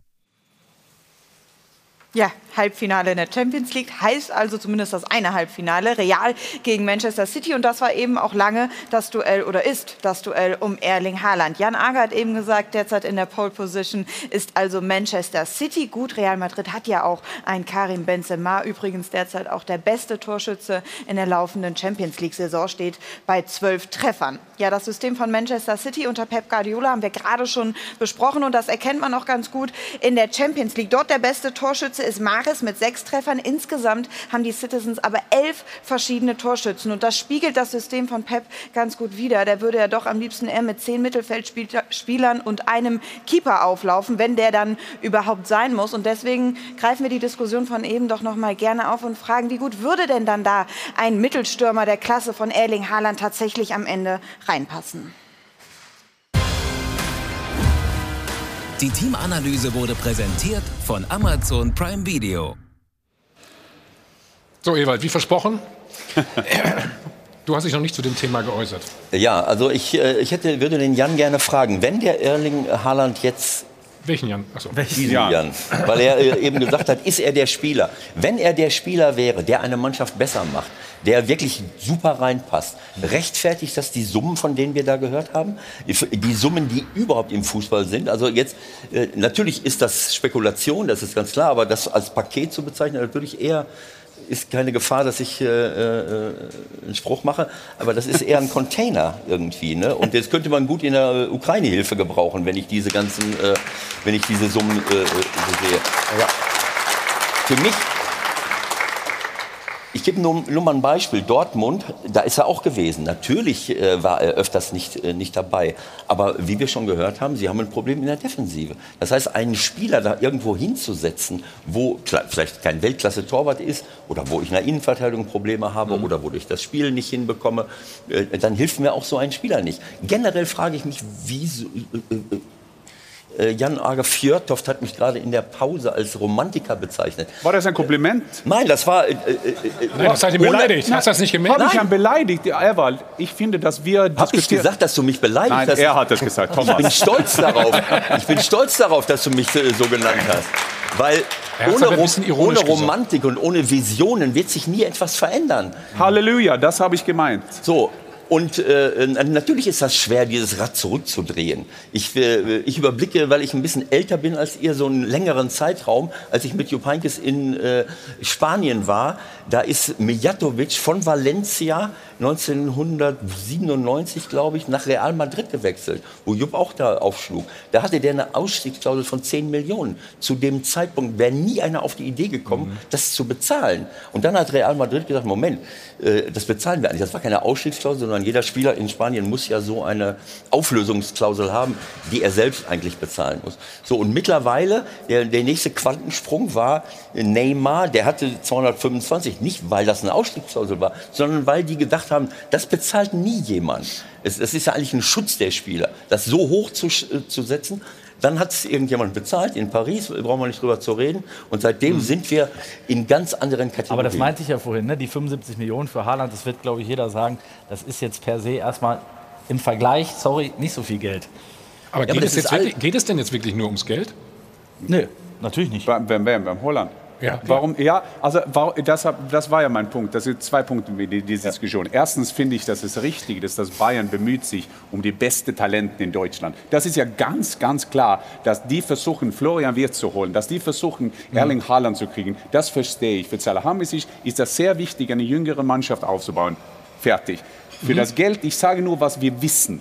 Wir, wir spekulieren. Was wir wissen bis jetzt, hat Team Haaland immer das Richtige gemacht, um den Spieler zu entwickeln. Und er hat sich immer schneller entwickelt, als wir geglaubt haben. Bei Salzburg hat man geglaubt. Wer ist das Team denn? Erklär uns das nochmal. Ja, das Team Haaland sage ich immer, dass der Papa ist der CEO, also, das, äh, also der President, ja. der CEO ist Erling.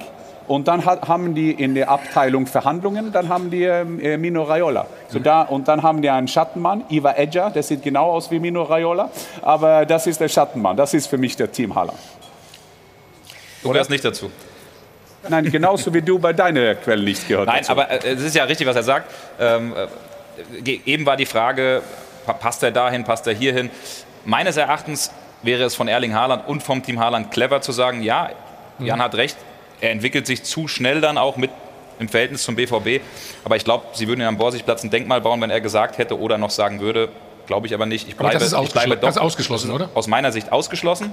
Ähm, übrigens auch, denkt beim BVB keiner mehr dran. Die haben ja das Ähm, Geld auch schon ausgegeben. Bitte? Die haben ja das Geld teilweise schon wieder Ja, ausgegeben. wobei, da will ich auch sagen, Karim Adeyemi wird kommen, ist aber auch nicht der Haaland-Ersatz. Also die suchen Ja. immer noch jemanden und da ist man sich intern auch sicher, es soll eine kreative Lösung sein, 18, 19, ähn- ähnlich wie Haaland damals, äh, der dann kommt und, und eben auch so ausschlägt und explodiert wie, wie Haaland. Aber um nochmal darauf zurückzukommen, an seiner Stelle würde ich sagen, ich bleibe das eine Jahr nochmal, ich spiele meine Saison komplett durch, arbeite an meinem Körper, bleibe fit, bestätige diese Leistung und mache dann den nächsten Schritt. Dann ist er 22 Jahre alt. Der kann mit 23, 24, 25, 26 immer noch die Champions League gewinnen. Und das würde ich machen. Und es ist ja auch nicht so, als würde er jetzt beim BVB kein Geld verdienen. Na, aber ne? Pa- Patrick, ich muss nur sagen, wenn Jan, Jan hatte über seine Verletzungen gehabt. Ich habe gestern Emre Can interviewt. Ich habe ihn gefragt, was ist der große Unterschied zwischen Dortmund und Bayern? Und dann sagt er generell, super Spieler beim Ba- äh, bei Bayern, viel Respekt für Bayern. Aber hat er auch gesagt, dass bei uns die Verletzungen eine große Rolle spielen. So, das ist ja nicht nur Erling Haaland, der verletzt ist beim Dortmund. Das ist ja sensationell, wie viele Verletzten die haben. Und ich habe ihn gefragt in Englisch, äh, why? Und er sagt, nobody knows. Und wenn Dortmund nicht weiß, warum so viele Leute verletzt sind, ja gut, dann haben wir ein Problem. Wenn sie es wüssten, dann hätten sie es wahrscheinlich nicht. Danke, Romantiker. Aber das heißt im Umkehrschluss, äh, er ist nicht verletzungsanfällig, Erling, oder? Ich weiß nur, dass er, er, er, kam, so er, kam, nein, er kam, nach, kam nach Dortmund. Er ist 21, wir vergessen, dass er ist 21 Jahre alt. Ich glaube, das erste Jahr hat er 8 Kilo zugenommen. Der ist explosiv und der, das ist so wie ein Feintuning Formel 1 Auto. Aber bis 25 hast du dich doch auch nie verletzt, oder? Aber ich war ja nicht schnell, Thomas. Ich war Ist ja noch nicht so viel gelaufen, dann kann man auch nicht genau. Wie wird denn von Team Haaland die aktuelle Leistung bewertet? Also gestern im Bitte? Wie wird denn Mhm. vom Team Haaland die aktuelle Leistung bewertet? Also wenn ich mir ihn gestern angeguckt habe, 90 Minuten, ähm, ich saß auch mit Trainern zusammen und wir haben dann drauf geschaut. Haaland hat sich nicht so bewegt, wie sich Haaland bewegen kann. Es gab zweimal die Möglichkeit, dass er seinen Tiefenlauf ansetzen konnte, da hat er den Ball nicht bekommen. Ansonsten stand er aber nicht so hoch, dass er diese Läufe auch selbst von sich angeboten hätte. Er war viel zu tief und hat nicht das gemacht, was er kann. Also er war gestern bei dem Topspiel kein Faktor. Haaland war gestern. Aber trotzdem hatte er drei, drei Torszenen, von denen er, sage ich, wenn er 100% fit ist, zwei macht. Aber da- Normalerweise. Also da, da, da, Also gehören, da gehören aber auch noch neun andere Spieler dazu. Richtig, ne? zum Beispiel. Ja, klar. Aber wenn es geht auch darum, wo stehst du? Ja, Ja? Es, es ist ja alles gut, alles gut. Ich verstehe dich. Alles gut. Fakt ist doch in der ersten Halbzeit, dass null Aggressivität im Spiel der Dortmunder war. Keine Zweikämpfe. Die ersten 15 bis zum Tor waren die Dortmunder Lass mich mal ganz kurz reden. Null Aggressivität in den ersten 45 Minuten, äh, 45 Minuten, keine Balleroberung. Und wenn sie mal die Chance hatten, haben sie Bälle gespielt, die der Haaland gar nicht bekommen konnte. Nur, also ein Stürmer Stefan. hängt ja schon, ist abhängig von seinen Mitspielern, Mhm. die drumherum spielen. Lewandowski ist genauso abhängig. Benzema bei Real Madrid ist genauso abhängig. So, und wenn er dann nicht gefüttert wird oder falsch gefüttert oder die Bälle kommen nicht an, ja, da kann der Junge natürlich auch nichts für. Wer war bis zum 1-0 der Bayern die bessere Mannschaft? Bayern München hatte die Kontrolle. Dortmund Bayern München hatte die. Kontrolle. Die Möglichkeiten, die Dortmund hatte, diese 1-2, wie gesagt, diese Bälle wurden nicht sauber gespielt. Holland konnte den Ball nicht erreichen, wie auch immer. In der zweiten Halbzeit, ich gebe, also ich, ich muss schon sagen, wenn du aus einer Verletzung rauskommst und du brauchst Zeit, um in deinen Rhythmus zu kommen. Ich glaube, das hat man dann in der zweiten Halbzeit gesehen, wo er durchaus hätte das ein oder andere machen können, vielleicht müssen, vor seiner Verletzung, aber das braucht Zeit. Das braucht Zeit. Aber er ist auch abhängig für das, was drumherum passiert. Und das war in der ersten Halbzeit von Borussia Dortmund allgemein viel zu wenig. Aber das ist ja interessant, wir sitzen hier und Deswegen diskutieren. kann man nicht hingehen und sagen, oh, Holland hat nicht funktioniert. Genau. Ja. Äh, Nein, das ist ja ganz interessant. Wir sitzen hier, er ist immer verletzt, spielt fast nie. Also der Fakt ist, er hat 85 Tore gemacht in 83 Spielen beim Borussia Dortmund. Real Madrid, Manchester City und Bayern München will Das ist Fakt. Ah, Gestern, alle Fußballkenner, genauso wie, wie Stefan, wir haben gesagt, das war nicht sein bestes Spiel. Vielleicht, wenn er 100% fit, hätte er zwei oder drei machen können in 2000. Das gehört ja dazu. Aber das ist Fakt. Gut, die Quote ist natürlich überragend, hast du recht. Aber im Vergleich zu Lewandowski haben wir eben gehört, Ich- 60 ich wollte gerade sagen, zu 98 Robert Das Lewandowski schon ist der beste Stürmer aller Zeiten fast. Äh, aber ich, man kann in, also seinem ein, Alter? Äh, und der, der Erling Haaland ist 21 Jahre äh, äh, alt äh, und genau. wenn man ihn vergleicht mit einem 21-jährigen Robert Lewandowski, dann ist er in seiner Entwicklung. Aber So- das Team Haaland, warum besorgen Sie nicht für ihn einen eigenen Fitnesstrainer? Das haben ja die. Die kämpfen ja, Hast du eben der, nicht gesagt. Der kämpfen, die kämpfen ja 24 Stunden. Das Patrick kann das bestätigen. Das ist ja keiner, der so hart trainiert beim Dortmund stimmt. Die haben ja- als, die haben als, ja als Erling. Haaland. Okay, der genau. kämpft ja 24/7, um fit zu sein. Und äh, schauen wir mal jetzt, wenn, wenn er beim anderen Verein ist, vielleicht ist er ein besserer. Aber Thomas, du hast ja, du hast ja gerade Robert Lewandowski noch mal genannt. Ich finde, man muss auch mal eine Lanze für, für ihn noch mal brechen, äh, dass er sich nämlich von diesem ganzen Theater, was ja auch um seine Person herrscht, 0,0 beeinflussen lässt. Der macht einfach so weiter. Der trifft, der knipst, der ist fit, der spielt 90 Minuten, macht ein Tor. Das Aber hat er ist schon genervt. Bitte? Lewandowski Er, er ist genervt, aber er bringt ja sportlich seine Leistung. Lewandowski. Ja. Wie alt ist der? Ja, natürlich ist er Aha. 12, 13 Jahre älter. Das hat er aber in Dortmund, Entschuldigung, als der Wechsel feststand, schon genauso gemacht. Da ist er Torschützenkönig noch Er hat- geworden. er hat- der lässt sich davon nicht Der beeinflussen, weil er ein Fitnesscoach von Robert ist. ist. seine Frau. Die machen überragende Arbeit. Der ist topfit. Da muss Haaland die vielleicht mal ausborgen. Nein. Nein, du weißt doch, was ich damit sagen will. Ich, äh, das ist bei vielen Spielern so, äh, wie ich es schon gesagt Auch habe. Haaland. Was wir, Ja. was wir für, für, für Ansprüche haben an diese Spieler. Die sind 18, 19, 20, 21 Jahre. Der Bellingham, Wahnsinn. Äh, Aber ich habe damit ja gar nicht, Entschuldigung, ich habe ja damit gar nicht Haaland kritisiert, sondern Lewandowski wollte ich dadurch loben. Ja, aber Weil du hast ja gesagt, dass er lässt sich nicht beeinflussen. Ja, genau. M- Mein Freund, der ist Nummer 9 beim, äh, beim, beim Bayern und kann sich gestern nicht sagen, ob er bleibt oder nicht. Aber- also er lässt ja sich für eine ganze. Haaland-Theater in Rennen. Ja, das stimmt. Aber du siehst ja auch, wenn wir, wenn wir hier diskutieren, äh, Robert Lewandowski ist für mich ein hervorragender Stürmer. Aber er war auch gestern, ein, das war ja nicht seine beste Partie. Zweite Halbzeit gestern war ja Robert nicht so viel dabei. Aber dann lass ihn doch gehen. dann muss er jetzt weg. So, ihr Lieben, wir haben jetzt, ich glaube, wir haben jetzt genug über äh, Bayern und Dortmund geredet. Wir haben noch andere schöne positive äh, Themen. Jetzt kommt ganz speziell etwas für Ivalin. Die Szene der Woche wird Ihnen präsentiert von LEDVANCE. Smartes Licht für zu Hause. Ja, gestern gab es ja nach nur drei Tagen quasi die Neuauflage des Halbfinals des DFB-Pokals zwischen Union Berlin und RB Leipzig. Am Mittwoch ja noch äh, mit dem besseren Ausgang für Leipzig. Gestern dann auch wieder in Führung gegangen, aber Union Berlin blieb dran und wir springen hier in die 89. Minute. Das Tor dann von Behrens am Ende, aber wir müssen natürlich vor allem über diese schöne Vorlage mit der Hacke von Sven Michel sprechen. Wir sehen es hier nochmal in der Entstehung. Dann über die rechte Seite entwischt hier Geraldo Becker Angelino, der kommt nicht hinterher in diesem Sprintduell und dann eben Sven Michel, ohne nach hinten zu schauen, abgelegt auf Sven, ähm, auf Behrens so rum und der dann mit dem 2 zu 1 Siegtreffer. Also wirklich schön gemacht. Deswegen natürlich auch unsere Szene der Woche und vor allem auch wichtig für Union Berlin mit Blick auf die Tabelle, denn die sind ja noch dran im Kampf um Europa. Wir sehen es hier. Derzeit jetzt also auf Rang 6 und vor allem in Anbetracht des Siegs der Kölner auch gestern. Gut, dass sie da eben noch das Spiel gedreht haben. Jetzt also einen Punkt vor den Kölnern. Derzeit also qualifiziert fürs internationale Geschäft. Also Union Berlin beendet nicht nur diese Wahnsinnsserie von RB Leipzig mit 15 Pflichtspielen ohne Niederlage, sondern darf auch zu Recht weiter von Europa träumen. Die Szene der Woche wurde Ihnen präsentiert von LEDVANCE. Smartes Licht für zu Hause. Zu Recht Applaus hier. Wir schauen uns die Szene nochmal an, Stefan, weil es so schön war, ne? oder? Das war wunderschön. Deine Analyse dazu? Also hieß der lange Ball? Also meine Analyse ist äh, auf jeden Fall, das hättest du nicht so geschafft, die Vorlage. Nein, meine Analyse ist. Was also, hab ich- was habt ihr eigentlich er- mit er mir ist heute ja, er, er ist ja Ja. Linksfuß, ne? Und Was hat er gesagt? Er hätte die Vorlage. er muss abstoppen. Wir sehen es vielleicht gleich nochmal. Und hätte ihn mit rechts machen müssen. Und bevor er mit rechts schießt, hat er gedacht, ich lege ihn lieber in den Raum zurück.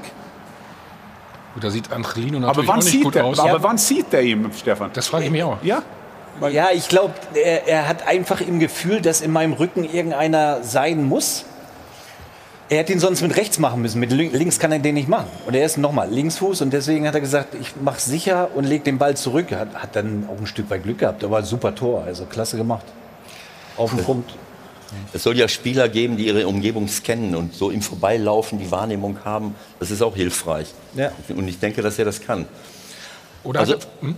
Also ich stelle fest, dass hier kein Interesse besteht, äh, das Fußballsystem grundsätzlich zu kritisieren, äh, was diese, diese großen Summen angeht. Wir diskutieren lieber über einzelne Situationen. Wir können, ich kann das gerne analysieren auch nochmal für dich. Ewald, das Aktualität nennt man Das ist die Aktualität, ist klar, natürlich. Aber äh, Also nicht nur, nicht nur romantisch sein, sondern auch ein bisschen aktuell. nein, das ist ja richtig. Das war ein Kompliment.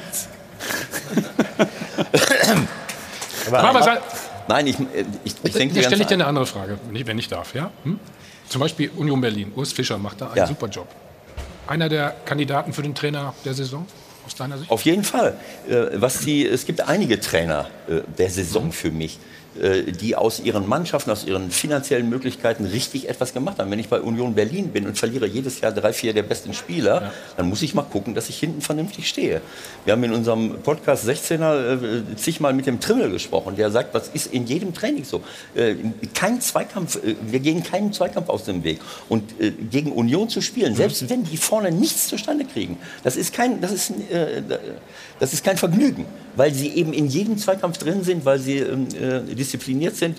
Bei Freiburg ist es das Gleiche. Die haben vorne natürlich eine super Qualität äh, äh, in der Offensive. Aber selbst wenn sie kein Tor schießen, schießt du kaum ein Tor gegen sie, weil sie so aggressiv sind, weil sie so gut organisiert sind und weil sie verbissen um jeden Ball kämpfen. Da kenne ich ganz eine Reihe von anderen Mannschaften, denen das oder Trainern, denen das egal ist. Äh, Das ist ja auch so ein Punkt. Du hast eben von Trainerausbildung gesprochen. Wir, das ist auch über 20 Jahre lang, dass wir, dass wir sagen, Spielaufbau, Ballbesitz und so weiter und so fort. Unterschreibe ich alles, aber ich würde auch gerne sehen, äh, dass wir, äh, äh, dass ich mich nicht bei jedem Gegentor, was fällt, darüber aufrege, was macht denn der Abwehrspieler da? Sieht der das gar nicht im Rücken? Deckt der nicht mal? Und deswegen sage ich, Union Berlin, wunderbar. Aber die Entwicklung, die wir in der Bundesliga haben, ihr redet davon von Konkurrenzfähigkeit. Und jetzt komme ich wieder auf meine Talentförderung zurück. Wenn wir bessere eigene Talente hätten, die dann auch dort spielen, äh, dann würden wir auch in Europa anders dastehen. Ja. Wir haben über Jahre hinweg, dann hast du mal ein Jahr gehabt, da waren drei im Achtelfinale äh, mit Dortmund, Leipzig, Bayern, äh, 2020. Und drei haben zumindest noch gekämpft in der Euroleague mit Leverkusen, Leipzig und Frankfurt. So, aber es ist eben so, dass Mannschaften mit einem normalen Budget, mit einer guten Defensivorganisation in den letzten Jahren immer wieder in die Euroleague gekommen sind, aber chancenlos sind, äh, wenn sie gegen den dritten, vierten, fünften, sechsten, siebten aus Spanien, Spanien, äh, England, äh, was weiß ich wo gespielt haben. Und das kann es doch nicht sein. Wenn unser sechs, äh, fünfter, sechster klar schwächer ist als der fünfte, sechste von Spanien, dann stimmt irgendwas Aber das ist ja nicht nur Ebert ein Talentethema, sondern das ist ja auch ein finanzielles Thema. Und da bist du ja wahrscheinlich als Romantiker auch dagegen zu sagen, öffnet alles 50 plus 1. Äh, ne? Wieso ist das jetzt ein finanzielles Thema? ja, aber, äh, Warum ist das ein finanzielles Thema? Erklär mir das mal. Naja, die Vereine in England, die Vereine in, äh, in, in Spanien, da können Vereine wie Union Berlin kann gegen Betis Sevilla gehaltstechnisch nicht mit- nicht mithalten. Und Bayern gegen Villarreal? Bitte? Bayern gegen Villarreal? Davon rede ich nicht. Totschlagargument. Ich rede davon. Die haben die Europa League gewonnen, immerhin wieder. Ja, das das dürfen wir nicht vergessen. Also, Schau mal, ich rede Nein, aber ich, ich sorry, ich wollte noch mal auf das Trainerthema aber wer kommen. ruht denn am meisten raus? Weil der es ist Trainer ja- im Moment aus, genau, aus genau, aus den Möglichkeiten vor allen Dingen auch. Weil das, was, was Ihnen sagt, ist ja total richtig. In diesem Jahr gibt es ja wirklich viele, viele Trainer, die dafür in Frage kommen. Und witzigerweise ist es so, dass es eben nicht die beiden sind, die oben stehen. Also sprich äh, Nagelsmann, Nagelsmann, Rose. Rose, sondern wir reden über Urs Fischer. Mit Sicherheit gehört er für mich auch dazu. Christian Streich, Streich. glaube ich, gibt es überhaupt keine zwei Meinungen. Steffen Baumgart. Steffen Baumgart, Domenico Tedesco macht auch einen, einen tollen Job, seit er Leipzig übernommen hat. Also ich glaube, dass, äh, da gibt es einige. Und kurioserweise eben nicht die beiden, die, die da oben stehen. Aber ich finde es interessant, was ihr zwei, das war ein kleiner Streit und wir, haben, wir wollen wieder reingehen auf die zwei, weil, weil Erwal hat ja eigentlich gesagt, was machen wir von unserem Spielsystem, was holen wir raus? Und wenn wir Trainer diskutieren, ich, ich, wenn ich sehe Dortmund zum Beispiel, das sehe ich, dass Marco Rose möchte ein Fußballspiel spielen, aber hat die Spieler nicht dafür. Und ich finde, ich sehe jede Bundesliga-Runde, sehe ich diese modernen Spielen aus von hinten. Jede Runde sehe ich vier, fünf Tore, wo, gestern auch zwei oder drei, wo ich in einer Konferenz gesehen habe. Guck, jetzt haben wir ein, ein das war ein langen Ball über dem Mittelfeld äh, und ein Tor ist entstehen. Diese Manchester City Wannabes in Germany muss raus, finde ich. Also schlechtere Mannschaften, es sollte verboten sein, von, von hinten rauszuspielen, weil die schaffen das nicht. Und darum sehe ich das, wir müssen mit dem Spieler spielen und wir müssen Spieler holen. Und ich glaube, da besteht es, weil man, äh, äh, Union Berlin holen Spieler, die passen zu dem System von Fischer. Und das, andere Vereine holen nur Spieler. Ich werde das aber auch nicht verstehen, dieses Rausspielen von hinten. Stefan, musst du mir mal erklären. Ne? Dann ist Abstoß, dann spielt, Ja, dann genau. spielt der Torwart nach links raus, dann spielt der Abwehrspieler wieder zurück zum Torwart, dann spielt er nach rechts raus. Stefan würde zurück. jetzt sagen, die sollen mir sofort den Ball geben im Mittelfeld. Ich mache das dann schon. So war das früher. Ja, aber Ewald, das ist doch genau. Und dann, Ja, also- dann, schlä also- dann schlägt er einen langen Ball. Dann kann ich doch gleich einen Abschlag machen. Dann bin ich wenigstens von meinem eigenen Tor jetzt weiter gehen- entfernt. Ja, Jetzt nehmen wir mal ein gutes Beispiel. Da müssen wir in die zweite Liga gehen. Nehmen wir den HSV. Na, das weißt du genauso. Die permanent jeden Ball von hinten, egal gegen wen, gegen wen sie spielen, also ob im Pokal, äh, gegen Freiburg oder, oder gegen eine Topmannschaft auch aus der äh, zweiten Liga, versuchen sie immer herauszuspielen. Und ab und zu muss man auch einen Plan B haben, dass man sagt, wenn ich gegen Freiburg spiele, die ja nun mal qualitativ besser sind, schiebe ich meine Jungs raus, spiele den langen Ball, gehe auf den zweiten, aber ich habe erstmal die gefährlichen 50 Meter oder 30 Meter überspielt mit dem Genau. langen Ball. Das ist ein Problem. Das gibt es aber auch in der Bundesliga. So, das können sich halt nur noch wenige leisten. Das kann Bayern München sich leisten, Dortmund, Leipzig, ja. Und dann wird es aber schon eng. Ne? Das muss ich schon dazu sagen. Also ich möchte noch mal auf das zurückkommen, was du eben gesagt hast. ja. nein. Äh, äh, du hast gesagt, es ist eine Frage des... Äh, ich darf dich duzen, ne? Ja, natürlich. Entschuldigung. Du bist doch nicht dich duzen, das ist die Du sagst Trainer Frage. zu mir. Trainer, wie ist das jetzt? Ja, also äh, du hast gesagt, das wäre, das wäre eine Sache des Geldes. Das ist für mich nicht nur eine Sache des Geldes. Ich behaupte, ich behaupte, dass wir hier in Deutschland genügend Spieler haben mit einem Talentpotenzial, auch genügend hungrige Spieler. Wir haben ja dieses Problem, dass viele gar nicht mehr hungrig sind. Die kommen in die Nachwuchsleistungszentren, ihnen wird teilweise der Spaß genommen. Viele bekommen schon Geld äh, zu einem Zeitpunkt, wo sie noch gar nicht richtig entwickelt sind äh, und äh, man spricht ihnen den Hunger ab. Ich glaube, dass ihnen auch viel Freude genommen wird äh, und, äh, und man in einen, wie so ein Beamten, in so ein Beamtentum reinkommt. Aber das Entscheidende ist für mich, äh, der entscheidende Punkt ist für mich, wie viel Individualität lasse ich zu? Wie viele Trainer habe ich, die einfach nur den Mannschaftserfolg wollen und dabei Wert legen auf Taktik und zu wenig auf die individuelle Ausbildung? Wenn ich Spieler entwickeln will, die wir 100% talentmäßig haben, dann muss ich ihnen auch Individualität zubilligen. Dann muss ich auch gucken, dass auch mal konfliktive Charaktere. Du hast Adeyemi gemacht, du wirst ja noch fünf, sechs Beispiele bringen. In England gibt es 20, 30. In jedem zweiten Club läuft irgendjemand rum, den wir haben wollen. So, und du hast Adeyemi ist bei Bayern München. Frag mal, äh, äh, frag mal äh, Gerland, äh, ähm, äh, wie das damals gelaufen ist. Der hat, war irgendwie ein bisschen konfliktiv, dann haben sie den weggeschickt. Dann ist er nach Leipzig gegangen. Ein Spieler wie, wie Adeyemi. Ich gucke die Euro- Euro- Europameisterschaft U21 und denke, ach so, äh, wo kommt der denn her? Bosnien oder, oder Österreich? Oder? Nein, der war hier bei uns.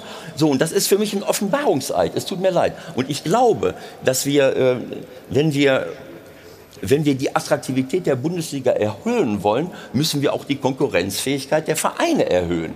Äh, so, und dann komme ich wieder zu den kleineren Vereinen. Dann habe ich eben vielleicht bei Union Berlin nicht das Geld, aber ich kann vielleicht da und da und daher mir ein paar Top-Außenstürmer holen, die auch mal die Spitzenteams ärgern können. Äh, äh, und nicht nur durch eine kontrollierte Defensive äh, mit einem reinen Konterfußball. Und dann kann ich vielleicht auch mal in Europa bestehen gegen Mannschaften wie Villarreal und, und San Sebastian und wie sie alle heißen, gegen die viele von uns ausscheiden. Das ist albern. Ewald, du kriegst jetzt erstmal einen Beruhigungstee an der Stelle. Ich lasse mich aber nicht beruhigen. Das weiß ich ja, deswegen ja. Nein, wir machen eine, eine kurze Pause, das wollte ich nur sagen. Ja, Spielvereinigung Kräuter Fürth ist abgestiegen. Wir sprechen natürlich auch gleich dann noch mit Sami Arabi. Und im Spiel gegen den 1. FC Köln gab es eine Szene mit Modest, über die müssen wir natürlich auch ganz, ganz dringend reden. Vorher nochmal die Chance, wieder bei unserem Gewinnspiel mitzumachen. Zwei E-Bikes und 1000 Euro. Bis gleich. Werbung Anfang. Werbung Ende. Live aus dem Hilton Hotel am Münchner Flughafen, der Stahlbär Doppelpass. So, und wir begrüßen jetzt erst einmal den Sportgeschäftsführer von Arminia Bielefeld ganz herzlich, Sami Arabi. Schönen guten Morgen oder schönen Mittag. Guten Morgen. Samuel, bevor wir alles aufarbeiten, schauen wir mal auf die aktuelle Situation, beziehungsweise was in den letzten Wochen zurücklag. Vor allen Dingen die Offensive macht doch großes Kopfzerbrechen bei euch und äh, der neue beziehungsweise der alte Torwarttrainer Marco Kostmann soll es jetzt richten.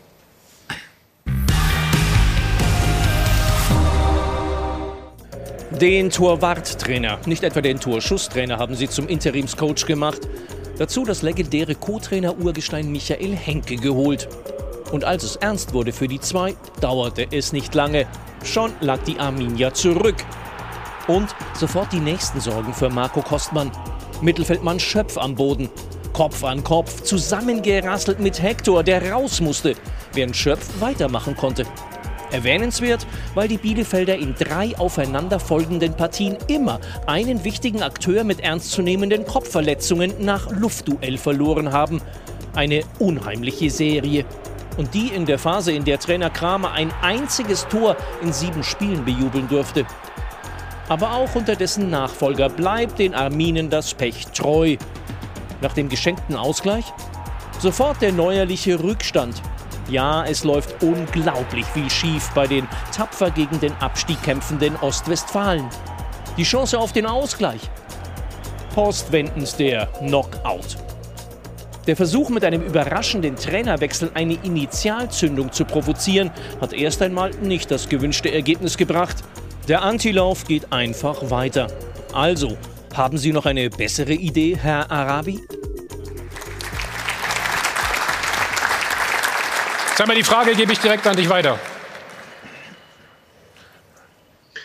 Ja, natürlich haben wir Ideen. Man, man muss das Ganze aber auch äh, seriös einordnen. Ähm, ich glaube, von, von vielen Experten ähm, sind wir vor der Saison äh, in, in dieser Region eingeordnet worden. Ähm, uns, uns ist das bewusst, dass wir um den Klassenerhalt kämpfen. Wir haben eine sehr, sehr turbulente Saison bisher hinter uns. Wir hatten nach zehn Spieltagen sieben Punkte Rückstand auf das rettende Ufer. Ähm, da, da haben wenige geglaubt, dass wir das, das Ruder noch umreißen können waren davon überzeugt, dass wir das in der damaligen Konstellation schaffen, haben es sogar geschafft, uns da rauszuarbeiten und hatten zwischenzeitlich sogar fünf Punkte Vorsprung und hatten jetzt am Ende einen extremen Negativlauf, weswegen wir uns dann gemeinsam nochmal entschieden haben, nochmal einen Input zu setzen. Und äh, am Ende, ich habe es jetzt glaube ich schon mehrfach gesagt, wenn du aus äh, bis gestern waren sieben Spiele, ein, ein Tor nur schießt, dann, dann ist es zu einfach, ähm, das, das alles auf den Frank zu schieben. Wir haben letztes Jahr dem, dem Frank auch viel zu verdanken. Wir haben mit, mit Frank den Klassenerhalt äh, im, im ersten Jahr erreicht. Aber äh, in der jetzigen Situation hatten wir nicht mehr die Überzeugung, dass wir die Chance, die immer noch besteht, ähm, das in der Konstellation zu schaffen und haben es deswegen gemacht. Und Marco Kostmann, der, der ist schon lange bei, bei uns, hat schon mal in einer anderen Konstellation, war er auch Mitglied des, des Trainerteams, als wir damals in die zweite Liga zurückgekehrt sind und ist deswegen vielleicht bei uns auch nicht nur der absolut klassische Torwarttrainer. Wenn ich mal Ja. eine Frage stellen dürfte, Herr Arabi. Ähm, stimmt es, dass Sie vor einiger Zeit mal gesagt haben, wir wollen uns unter den ersten 25 in Deutschland etablieren? Ja, das ist zumindest aus, aus Clubkreisen gekommen. Das ist ja, glaube ich, auch realistisch. Da- Dazu zählen ja auch die, die, die oberen Plätze der, der zweiten Liga. Also insofern, ähm, das wenn, wenn man dann auch die. Äh, Ich frage das deshalb ganz bewusst, Ja. weil als Sie den Uwe Neuhaus entlassen hatten und dann, das hatten ja auch viele nicht so direkt verstanden, warum, wurde dann Frank Kramer Mhm. von Ihnen installiert, eben auch mit der Aussage, das ist der Mann, auf den wir setzen, mit dem wir uns eben auch unter den ersten 25 dann dort etablieren wollen. Das inkludiert dann eben auch die Möglichkeit eines erneuten Abstieges. Ich arbeite mit vielen Trainern zusammen und die achten immer sehr darauf, wie sich Sportdirektoren, Sportvorstände, Geschäftsführer, Sport, wie auch immer man das dann nennt, sich Trainern gegenüber verhalten. Jetzt den Mann zu entlassen, der vor gut 13 Monaten noch derjenige war, auf den man setzt, mit dem man etwas aufbauen will, und dann wieder zurückfällt in einen Modus und sagt, ah, wir müssen jetzt trotzdem wieder den Impuls setzen, wird extrem kritisch gesehen. Warum machen Sie das? Ja, zu, zunächst mal, wir haben es ja auf der äh, Pressekonferenz auch, oder habe ich versucht, den, den Vergleich zu machen. In dem Moment, ähm, 40 Prozent der Ehen in, in Deutschland werden geschieden. Man ist aus, aus einer absolut hundertprozentigen Überzeugung. Ich glaube, im Nachhinein haben wir es letztes Jahr dann noch zurecht gemacht, dass wir diesen Wechsel geschafft haben. Und wir alle kennen die Unterschiede zwischen der ersten und zweiten Liga. Und auf so einem Weg ähm, passieren auch Sachen in, in, in einer Gruppe. Und ich habe es nochmal deutlich gesagt, es liegt nicht alleine am Frank, aber wir wollten in der Konstellation, dann auch in der Abwägung gemeinsam mit den Gremien, mit meinem Geschäftsführerkollegen, dann doch nochmal versuchen, diesen Impuls zu setzen, weil jeder ganz genau weiß, was es bedeutet, in der ersten Bundesliga Fußball zu spielen oder auch in der zweiten. Und äh, dann haben wir das sicherlich auch in unserer Analyse abgewogen. Wollen wir den Weg und gehen wir den Weg zu 100 Prozent in der Konstellation, wenn es dann wieder runtergeht, mit der Konstellation Frank Kramer und seinem Team? Oder sind wir auch davon nicht mehr hundertprozentig überzeugt, dass das der richtige Weg ist, die Entwicklung des Clubs weiter zu begleiten? Und ähm, wenn, wenn wir da kein hundertprozentiges Ja darauf geben konnten, haben wir gesagt, okay, wenn wir dann auch von dieser Sache nicht mehr hundertprozentig überzeugt sind, dann wollen wir nochmal einen Impuls setzen. Samir, war die Aktion aber die Entlassung des Trainers nicht zu spät? Die Entwicklung geht ja, wie du eben schon gesagt hast, schon seit ein paar Wochen. Ja, aber das, das äh, spricht ja dafür, dass was gerade mehr oder weniger angeprangert worden ist. Wir haben in der ersten Konstellation nach zehn Spielen ohne Sieg ähm, die, die Nerven bewahrt, die Sache analysiert und auch jetzt in der Situation, dass, wir haben uns die Entscheidung nicht einfach gemacht und hinterher ist es natürlich immer einfacher, dann zu sagen, ihr habt zu spät reagiert oder ihr hättet überhaupt nicht reagieren dürfen. Es gibt am Ende äh, ähm, Gott sei Dank immer noch äh, Sachen, die wir intern belasten, die wir analysieren, weswegen wir dann zu der Überzeugung kommen, diesen Impuls zu dem Zeitpunkt zu setzen. Und natürlich, wenn es am Ende nicht reicht, wird es wieder auch genug Leute geben, die sagen, sie, äh, wir haben als Verein zu spät reagiert. Wir haben uns aber diese Zeit genommen, weil, weil sie für uns auch eine wichtige Entscheidung ist und wie gerade eben auch korrekt gesagt ist, eine Entscheidung, die auch über die Saison hinaus dann geht.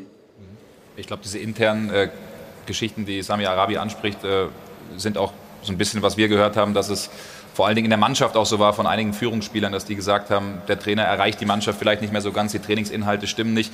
Aber Herr Arabi, was mich so ein bisschen der wundert, Klassiker. Der Klassiker. Ist, ist ja meist so, oder? Also Ja, irgendwann. Aber was mich halt so ein bisschen wundert, oder was ich mich auch schon bei Schalke gefragt habe, die bewähren einen offenbar äh, eines Besseren. Inwiefern kann es denn ein neuer Impuls sein, wenn das ein Torwarttrainer ist, der lange im Verein ist, der lange auch unter dem Trainer, der gerade da ist, gearbeitet hat? Ist das ein neuer Impuls oder gab es auch Überlegungen, vielleicht andere Lösungen ja, zu nehmen? Auch, auch die Überlegungen gab es äh, natürlich. Die Überlegungen gab es. Am Ende haben wir für uns entschieden, dass das in der Konstellation und natürlich bringt dann jeder, wenn, wenn der Marco jetzt der Chef ist, ähm, natürlich hat man vorher zusammengearbeitet, aber der eine oder andere hat dann doch seine eigene Idee, ähm, wie er das umsetzt. Aber wir haben beide Sachen äh, abgewogen, eine externe Lösung, eine interne Lösung, haben aber gesagt, wir wollen es jetzt mit der internen machen und werden uns dann zur neuen Saison unabhängig von der Liga-Zugehörigkeit neu aufstellen. Gestern hat es nicht geklappt, äh, Samir. Ähm, es gab wieder eine Szene. Ähm, ich war Sonntag gegen die Bayern auch da, wo, wo es wieder eine Kopfverletzung gab. Ähm, hier sehen wir es. Ist es Sch- Schöpf gegen Hector? Und ihr seid der Meinung, hätte man Ja, Elfmeter ja, pfeifen können, ne? Ja, nicht, nicht nur der Meinung, also es gibt einige Bilder, man sieht klar, dass, dass Alessandro Schöpf den Ball köpft und dann Hector in ihn reinspringt und dann auch noch äh, am, am Kopf trifft. Ähm, ja, ich, ich weiß nicht, wa wa warum es da keinen Elfmeter für geben sollte. Der Jonas Hector äh, auf, hat den Ball nicht gespielt, trotzdem gute Besserung, weil er am Ende noch ausgewechselt werden musste. Und du hast gerade angesprochen, auch gegen die Bayern. Das ist für uns in der einen oder anderen Situation momentan leider schwer nachvollziehbar. Wir waren in Kontakt äh, mit Michael Fröhlich auch bei dem Bayern-Spiel, der gesagt hat, es hätte rot geben müssen. Ähm, ja, da, da haben wir sicherlich momentan in der einen oder anderen 50-50-Situation auch im Keller nicht das nötige Quäntchen Glück auf unserer Seite. Aber das hört sich so an, als wenn ihr euch benachteiligt fühlt. Ja, also im Moment, wir machen ja auch Fehler. Ja, hier sehen wir es mit dem Ellenbogen. Ähm, es, es, es sind alles äh, äh, Menschen, aber äh, am Ende sitzen dort auch Menschen im Keller, die das bewerten müssen. Und ja, wir, wir, wir sehen es hier. Also ich kann, kann nur sagen, dass wir die Rückmeldung hatten, dass das eine rote Karte im Nachhinein war. Ich habe aber auch einen Schiedsrichter-Kollegen gesehen, der bei einem Konkurrenzsender äh, erklärt hat, warum das dann eben doch nur gelb ist. Das, das müssen wir mitnehmen. Es bringt jetzt auch nichts zu lamentieren. Unabhängig davon, dass wir natürlich extrem viele Spieler momentan haben, die natürlich auch noch auf unserer Ausfallliste äh, stehen und dass es momentan natürlich auch harte Kopfverletzungen sind, trifft uns natürlich besonders. Konkurrenzsender gibt es übrigens nicht für Sport 1, aber das ist eine andere Geschichte an dieser Stelle. Sag mal, schauen wir noch mal, äh, drei Spiele sind ja noch auf das äh, Restprogramm. Ich glaube, das Wichtigste, na gut, das nächste Spiel ist immer das Wichtigste. Ich zahle auch gleich dafür. Ui. Ja, ja, ja, das war, das war Absicht. Top. Wie er auch sagt, da sind nur Menschen. Aber ihr müsst ja mindestens, wenn wir da mal drauf schauen, also mindestens sechs Punkte holen, oder? Am besten natürlich neun. Ja, davon ist, ist auszugehen, äh, wie du es gerade richtig gesagt hast. Wir haben sicherlich nächste Woche mit, mit Hertha ein Spiel, was wir definitiv gewinnen sollten. Und äh, sind es Mutmaßungen, wie man am Ende braucht. Aber am Ende müssen wir anfangen zu punkten. Wenn wir nicht punkten, eine Chance brauchen auch nicht auf die Konkurrenz zu springen. Und es gab gestern noch eine äh, kuriose äh, Situation oder Szene, die wollen wir uns kurz angucken. Bleib bitte noch mal da. Jana.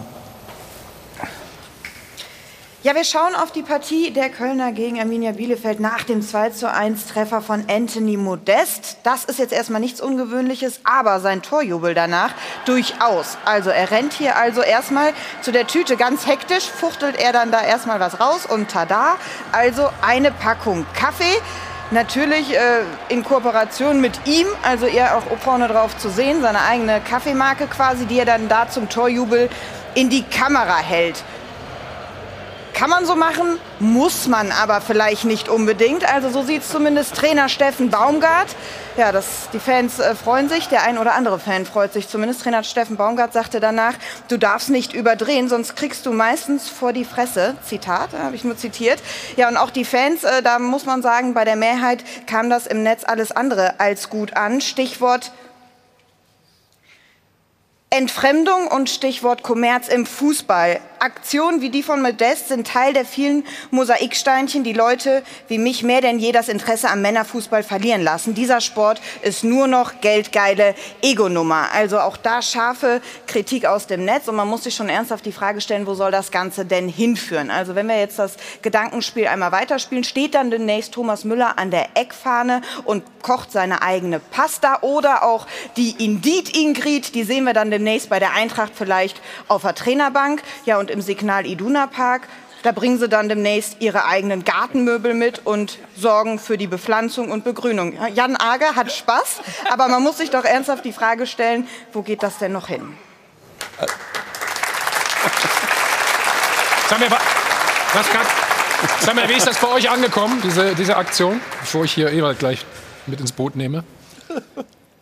Ja, gut, während des Spiels, ich glaube, der, der Steffen Baumgart hat, hat, das Richtige und alles dazu gesagt. Äh, uns, uns umtreibt da viel mehr in der Situation, äh, wie wir in der Situation verteidigt haben, dann, weil dann hätte Anthony Modest kein Tor erzielt und es wäre gar nicht zu der Szene gekommen. Aber ähm, ja, also bevor wir über Anthonys äh, Modest, äh, Modest Kaffeewerbung sprechen, worüber ich, ich weiß nicht, vielleicht ist es auch Fair Trade Kaffee, könnte, könnte, könnte auch sein, äh, würde ich angesichts der Frage, wo soll das noch hinführen, erst einmal über viele andere Dinge sprechen äh, wollen und nicht über so einen Kaffeejubel, ehrlich gesagt. Äh, sag mir, ich bin bei dir. Äh, ich habe das nicht so verstanden wie Thomas, dass du dich benachteiligt gefühlt hast, sondern nimm es einfach mit. Es war sehr, sehr viel Pech. Äh, ähm, Grüße von hier und äh, viel, viel Glück. Äh, ihr habt sehr viel Pech gehabt in diesen Situationen. Nimm es als Karma mit für die letzten drei Spiele. Äh, ich finde, das äh, ist völlig klar. Ihr habt gar nicht so viele Gegentore, aber die Anzahl der erzielten Tore äh, wisst ihr selber. Also ich drücke die Daumen und ähm, ähm, ja, toi toi toi für, für, den, für den Rest der Saison. Ähm, mach uns Ehre äh, als Ostwestfalen. Der Thomas ist auch einer. Ja, ja, ja. Wir müssen ja neutral sein heute, das weißt nein, du. Nein, nein, nein. Nein? Nein, wir, sind nicht neutral. Wer ist denn hier von Bayern München neutral? Keiner. Okay.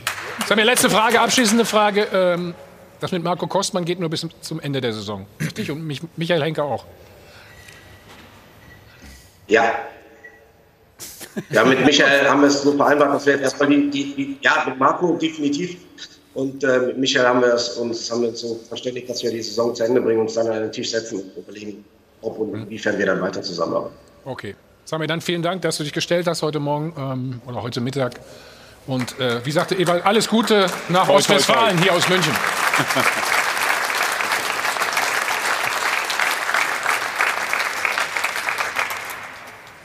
Stefan, wie kam, die, wie, wie kam das bei dir an mit Modest? Oder wie kommt es bei dir an? Wie kam? Ja, nicht wirklich gut, aber das muss jetzt kein Thema sein hier in, in unserer Runde, ehrlich. Doch, ist es aber gerade. Aber das Ja, Kommer Kommerzialisierung vom Fußball, oh, das ist ja grausam. Also wirklich. Du meinst, das ist Neues, oder? Ja, ja, das ist ganz, ganz Neues. Aber ich, ich fand es mit Modest, ich fand das nicht einmal lustig.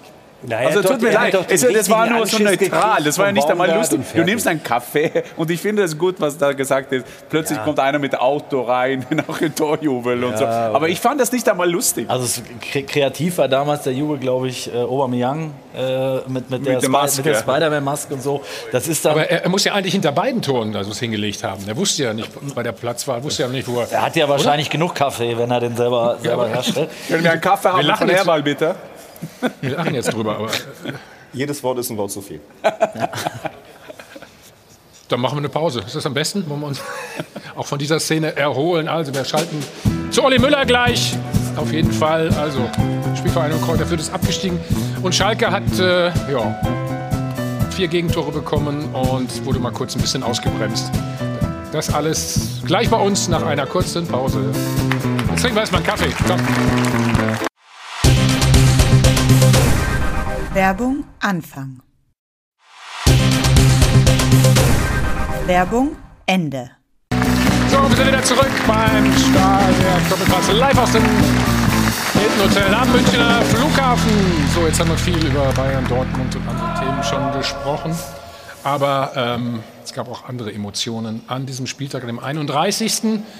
Wir schauen mal auf die Spielvereinigung Kräuter Fürth. Bewegende Bilder vom Manager von Rashid Azusi. Stefan, eigentlich schade, ne? Man hat das Gefühl, so jetzt hatten sie sich ein bisschen Ja, an die Bundesliga gewöhnt. Ne? So Ja, total Rückrunde. sympathisch. Sympathischer Verein, er ja auch, war ja auch bei uns zweimal hier Ja. in der Sendung, mega. Und wenn der Tag X denn kommt, so wie, so wie gestern, dann tut er schon weh. Also das sind schon bewegende Bilder. Ja, es war natürlich absehbar, darüber darüber brauchen wir auch nicht herumzureden. Aber ich wünsche ihm natürlich den direkten Wiederaufstieg wieder. In der einen Szene übrigens mehr Emotionen als in der ganzen Bayern-Feier gestern. Nein, die haben sich. Nein, ich, Nein? ich glaube, ich, glaub, ich finde, dass Bayern haben einem schon gezeigt. Ha? Also nicht waren viele, du warst ja auch im Stadion, viele Zuschauer, die schon in der 90. als es dann fertig war, das Stadion Ist ja wunderbar. haben. Ich habe gesagt, wir, ja haben die jetzt genug über. Bayern geredet. Jetzt fangt er wieder an. Ist ja hier. Entschuldigung, auch, auch für die Bayern-Fans hier. War es zu verhindern aus deiner Sicht? Boah, das noch Also der Abstieg natürlich. Ja.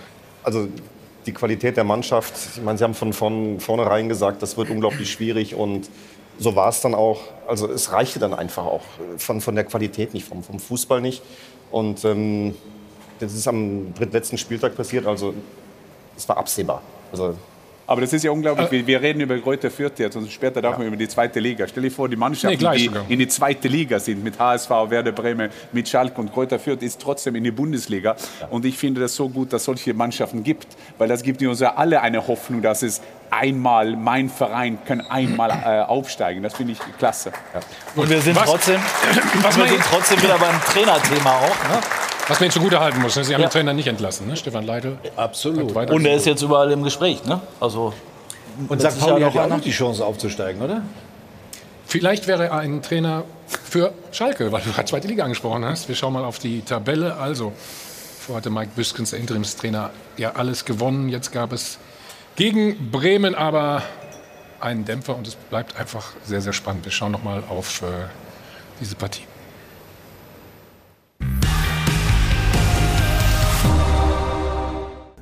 Der Vergleich vorher, nachher. Die Schalker präsentieren sich als Mannschaft. Und Interimstrainer Büskens scheint zu sagen, ist ja nichts passiert. Doch das stimmt nicht. Nach fünf Siegen in Folge ließen sich die Königsblauen gleich zweimal nach kurz ausgeführten Ecken übertölpeln. Der doppelte Knackpunkt im Absteigerduell mit Werder Bremen und die erste Niederlage unter Büskens. Kurz nach Seitenwechsel der nächste Doppelschlag innerhalb von gut zwei Minuten, wenngleich beide Male unglücklich abgefälscht von Itakura. Das Ergebnis ging in Ordnung. Teroddes Tor zum 1 zu 4 war dennoch wichtig, denn so hatte der neue Tabellenführer in Sachen Tordifferenz nur sechs statt acht Treffer aufgeholt. Aber unterm Strich war es ein echter Rückschritt. Eine deprimierend deutliche Niederlage im Top-Top-Top-Spiel. Eine, die ja auch Folgen haben könnte. Kostet diese schlimme Klatsche Schalke 04 den Aufstieg? Ewald, du bist ja unser Experte Ja? Für die zweite, Li für die zweite Liga. Ach, für die zweite Liga. Was glaubst du? Unsere Frage, kostet diese schlimme Klatsche Schalke den Aufstieg? Wieso? Ich meine, 57 Punkte, 56, 54, 53, 52, das wird sich jetzt, äh, wird sich jetzt zeigen. Werder Bremen und HSV, die auch wieder im Rennen sind, haben eigentlich Der Club kann heute noch nachziehen. bei allem Respekt äh, das leichteste äh, Restprogramm. Wir müssen jetzt äh, am nächsten Wochenende gegen Nürnberg spielen, die heute auch auf 53 Punkte kommen können und fahren dann nach Schalke. Also dann, dann, dann wissen wir mehr. Ich ähm, bin so ein bisschen, äh, ich habe Probleme damit, äh, in die Zukunft zu blicken beim, im Fußball. Ich werde immer wieder gefragt, wer gewinnt denn und wer steigt auf. Das sind wir alle hier arbeitslos, wenn wir alle das Problem haben. Ja, aber man kann ja auch, über, man kann ja auch anders darüber reden, als das zu prognostizieren, was alles passiert. Aber das Gute ist, ne, wir haben jemanden, ne, unser Mann vor Ort, nämlich Oliver Müller. Olli, grüß dich. Liebe Grüße nach München. Olli, kann das einen Knacks gegeben haben, diese derbe Niederlage? Das glaube ich eigentlich nicht. Also es ist schon desillusionierend aufgrund der Höhe. Ähm, noch dazu, weil eine ja, alte Schalker Schwäche eigentlich zutage getreten ist bei äh, gegnerischen Standardsituationen. Da tut man sich ein bisschen schwer, richtig eine Abstimmung zu finden. Also äh, das hat schon wehgetan. Ähm, gleichwohl ähm, es ist die erste Niederlage nach fünf Siegen unter dem Interimscoach und Pusher. Als solcher ist er verpflichtet worden, Mike Büskens. Ähm, hier ist gerade eben das sogenannte Spielerersatztraining zu Ende gegangen. Auch da gibt es ähm, leicht gute Nachrichten. Owe Jan, der ihn ja schon auch gefehlt hat in den letzten Wochen, der ist wieder auf dem Sprung zurück. Also ich glaube, dass Schalke 04 äh, kurz Wunden lecken wird, aber dann alles versuchen wird, um diese Chance tatsächlich nach nur einem Jahr in der zweiten Liga wieder hochzukommen kommen, nutzen wird. Und tatsächlich, man darf ja auch eins dabei nicht vergessen, dieser ähm, Wiederaufstieg, der ist ja nicht unbedingt äh, das große Ziel gewesen, irgendwo schon, aber es ist nicht das offizielle Ziel gewesen in dieser Saison. Man hatte gesagt, innerhalb von drei Jahren will man die Rückkehr schaffen. Und man darf bei aller Bewertung auch nie vergessen, woher ist Schalke 04 gekommen. Ich kann da immer nur mal wieder ein Beispiel geben. Im Kalenderjahr 2020, ähm, das ist das letzte Jahr, wo Schalke durchgehend in der ersten Liga Liga gespielt hat, da hat diese Mannschaft an Gehalt 100 Millionen Euro gekostet. Das ist reduziert worden auf unglaubliche knapp über 20 Millionen Euro. Und daran kann man natürlich ermessen, dass diese Mannschaft vielleicht nicht in dieser Balance ist und dass sie durchaus auch noch einige Schwächen hat. Sie hat mit Werder Bremen einen Gegner gehabt, der für mich eigentlich die beste Mannschaft in der zweiten Liga ist, ist allerdings auch die Mannschaft mit dem höchsten Etat. Haben wieder was gelernt, Janne. Ah, hast gehört? Jo, Spiel, Spielerersatztraining. Ja? Guck mal, Ja, ja. kannte ich vorher auch noch nicht. Den Wir lernen immer. Olli, gib uns mal äh, ein Bild von der Stimmung im Umfeld, aber auch wie hat der Trainer reagiert? Ja, Mike Büskens hat eigentlich so reagiert, äh, wie man das erwarten konnte. Sinngemäß hat er gesagt, munter putzen, weiter geht's. Und äh, es gibt ja tatsächlich auch äh, noch sehr gute Chancen für Schalke 04. Man steht auf dem direkten Aufstiegsplatz. Und wir haben uns natürlich bei den Fans umgehört. Zunächst mal, es war eine atemberaubende Stimmung gestern in der Arena. Erstmals seit über zwei Jahren war das Ding wieder voll. Große Erwartungshaltung. Und wie gesagt, wir haben dann nach dem Spiel gefragt, wie es so mit der Stimmung aussieht. Wie ist deine Gefühlslage gerade nach dem Spiel? Ja, gemischt auf jeden Fall. Also vom Kämpferischen kann ich der Mannschaft keinen Vorwurf machen. Aber natürlich 4-1 ist, ist heftig. Und ich muss sagen, kann auch einen Knacks geben für die nächsten Spiele. Egal, also, wir steigen auf, egal was wir noch verlieren, Mann. Ich bin relativ gefasst nach der Niederlage, weil wir ja genug Vorsprung hatten. Und ich glaube, wir steigen trotzdem immer noch auf. Und was würde ein Nichtaufstieg bedeuten? Oh je. Das, da würde mein Herz bluten, muss ich ganz ehrlich sagen. Das wäre richtig kacke. Äh, Sage ich mir mal ganz ehrlich, muss ich jetzt mal wieder dieses Wort benutzen. Es wäre richtig schade, wenn wir heute nicht aufsteigen würden. Und ich weiß nicht, ob es euch aufgefallen ist, äh, die waren natürlich nicht besonders gut drauf nach einer 1 zu 4 Niederlage. Trotzdem, die allermeisten von den Schalke-Fans, die eben zu sehen waren, die haben gelächelt nach einer Niederlage. Das kann natürlich damit zusammenhängen, dass unsere charmante Kollegin Moren diese Interviews geführt hat. Aber äh, wenn man noch vor einem Jahr Schalke-Fans befragt hätte nach einer Niederlage, ich glaube, äh, die hätten im Strahl gekotzt. Und es zeigt, wie viel Kredit dieser Verein zurückgewonnen hat bei seinen Anhängern. Sie haben einen wirklich richtig guten Job gemacht auf der Führungsebene. Ich möchte an dieser Stelle noch mal eins sagen, was man eigentlich gar nicht hoch genug einschätzen kann. Vor zwei Wochen, als dieser schreckliche Krieg ausgebrochen ist, da war klar, dass Schalke ein neues Problem kriegt mit dem Hauptsponsor, mit Gazprom. Äh, Die zahlen neun Millionen Euro oder hätten gezahlt in der zweiten Liga. Und das war eine schwierige Entscheidung für die Verantwortlichen.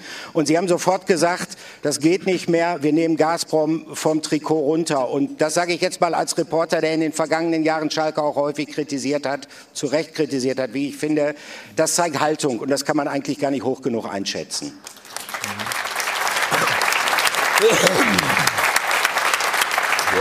Warte. Abstieg ist natürlich nie schön, brauchen wir gar nicht drüber reden. Aber vielleicht war es für Schalke doch ganz gut, um ein paar Sachen jetzt in die richtigen Bahnen zu lenken. Total. Man hat sich ja immer die Frage gestellt, hat dieser Abstieg eine reinigende Wirkung? Und jetzt muss man sagen, der hatte diese reinigende Wirkung. Äh, ich war in der Abstiegsnacht noch, äh, noch dabei nach dem Spiel in Bielefeld, das ist jetzt ziemlich genau ein Jahr her. Und da wurde ja bekanntermaßen einige Spieler um den Arena-Ring gejagt. Und das ist gerade mal ein Jahr her. Und wenn man überlegt, was in der Zeit sich alles getan hat, Olli hat es angesprochen, das Gehaltsgefüge irgendwie auf ein sauberes Niveau gebracht, neue Spieler äh, geholt, die wirklich auch sich mit diesem Verein identifizieren. Und ähm, wir haben es ja eben auch an den Interviews gehört, die Fans sind so weit, dass sie jetzt selbst, selbst nach einer 1-4-Niederlage sagen, es geht weiter hier bei uns und wir schaffen das trotzdem. Und das wäre vor ein paar Wochen äh, oder vor ein paar Jahren überhaupt gar nicht möglich gewesen, weil auch die Ansprüche deutlich höher waren. Ähm, ihr habt ja eingangs oder wir haben ja eingangs die Frage gestellt, ob das jetzt einen Knacks gibt und äh, die Träume ja. jetzt irgendwie platzen. Das glaube ich nicht, weil dafür ist die Mannschaft doch noch gefestigt. Es ist wirklich eine Einheit, die da auf dem Platz steht, was im letzten Jahr wirklich gar nicht der Fall war. Ähm, und deswegen glaube ich, vieles macht Hoffnung. Auch ein Uwe Jan, der zurückkehrt als Flankengeber, enorm wichtig äh, für, für diese Truppe und deswegen glaube ich, dass Schalke auch dieses Jahr den Aufstieg schon schafft. Und das finde ich auch interessant mit Büskens. Du, du kriegst die Identität von Schalke. Der, ich glaube, es gibt, die haben Sandhausen, die spielen auswärts jetzt und dann Nürnberg und St. Pauli. St. Pauli ja. ja. So, und ja, ich glaube, dass Schalke das, das, das schafft, aber das ist ja Spannung pur. Und dieses Ergebnis gestern, man sieht ja auf die Tabelle, die, die, Tor, äh, die Torverhältnis kann alles entscheiden und das ist wirklich, das ist pur, also pur Unterhaltung in der zweiten Liga. Wie, braucht äh, die erste Liga Schalke, Stefan? Ich glaube, dass, dass es viele Fußballfans gibt, die, die den Schalkern das einfach wünschen, genauso wie die Bremer auch. Also, aber ich kann jetzt nicht sagen, sie gehören in die erste Liga. Also das müssen sie schon verdienen. Und äh, sie sind aber nach wie vor, auch nach der Niederlage gestern, finde ich, auf einem guten Weg. Genauso wie die Bremer nach dem Sieg, logischerweise.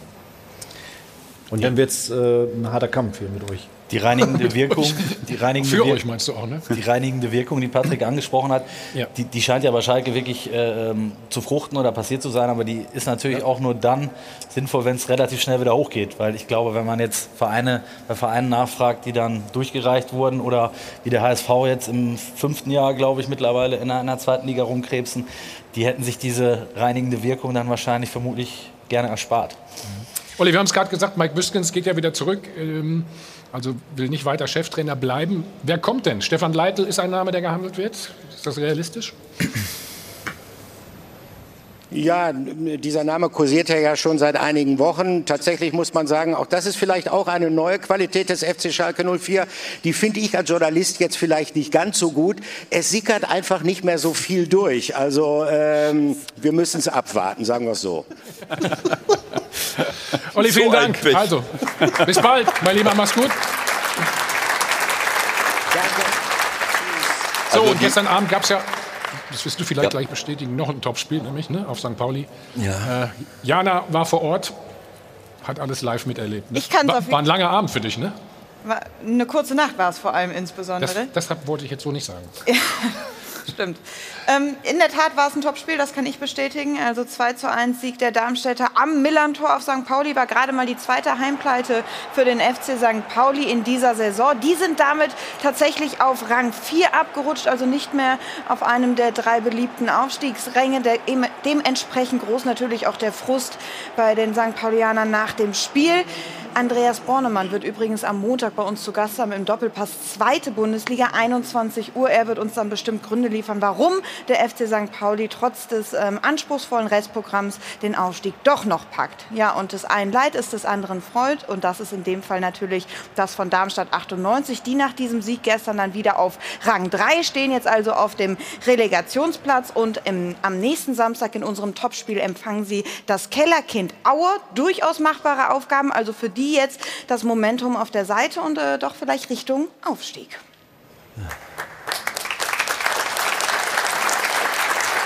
Was glaubst du, wie schwer wird das jetzt für Pauli?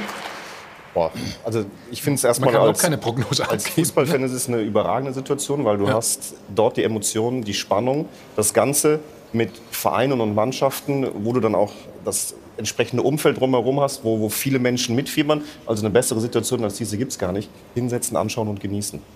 Also Darm- und, und dort, dort, dort eine Prognose ist wirklich schwierig, weil da kommt dann ganz ja. viel dazu. Und, und gerade bei diesen letzten Spieltagen, ich meine, ihr kennt es ja am allerbesten, da passieren dann plötzlich Dinge, wenn es so eng ist, dass der Kopf ganz entscheidend ist und du in, in Drucksituationen reinkommst und dann kriegst du plötzlich mit, was auf dem anderen Platz passiert und du musst wieder reagieren. Also das könnte das spannendste Fußballfinale seit langer Zeit mal wieder werden. Worauf kommt es jetzt an bei euch? Das ist klar, natürlich Punkte holen, so viel es geht, logischerweise. Naja, Aber ich, ich meine so äh, grundsätzlich. Ich habe es eben schon mal gesagt, dass ähm, äh, St. Pauli war nach der Hinrunde klar Erster mit, mit, mit vier Punkten vom Zweiten und vor, viel mehr noch vor anderen. Aber in der Rückrunde sind sie Zwölfter. Jetzt nach 14 Spielen haben sie nur 17 Punkte geholt. Und oben äh, Werder hat 31, Schalke hat 27, Nürnberg hat 23. Und das ist natürlich schade, dass, äh, dass jetzt am Ende, wenn du am Ende einer Saison, äh, wenn es dann nicht mehr so, so läuft, dann ist es schwer, äh, da musst du schon einen großen Vorsprung haben. Und das ist jetzt im Moment passiert, aber es ist alles drin. Äh, Ich bin bei Jan, das ist eine, eine unglaubliche zweite Liga. Ich habe eine Reihe von Spielen gesehen. Acht verschiedene Tabellenführer gab es. Ja, es ist unglaublich. Und auch was den Aufstieg angeht. Wir haben eben über Greuther Fürth gesprochen. Äh, Rashid äh, kenne ich seit langen Jahren. Er war mein Spieler in, in, in der Amateurmannschaft in Duisburg. Überragende Leistung. Und auch wenn es fast klar ist irgendwann mal, dass du absteigst, der Moment, wo es dann passiert, dann übermannen dich die Emotionen. Das finde ich super sympathisch und das tut mir aber auch leid.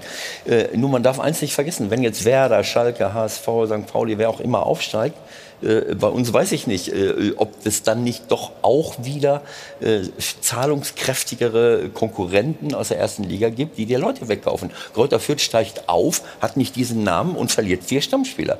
David Raum wird, äh, geht nach Hoffenheim, wird Nationalspieler. Jeckel, Innenverteidiger, Stammspieler, geht nach Union Berlin. Ernst, äh, Sebastian Ernst geht nach Hannover. Keine Ahnung, ob er äh, nicht mitgekriegt hat, dass sie vielleicht aufsteigen könnten.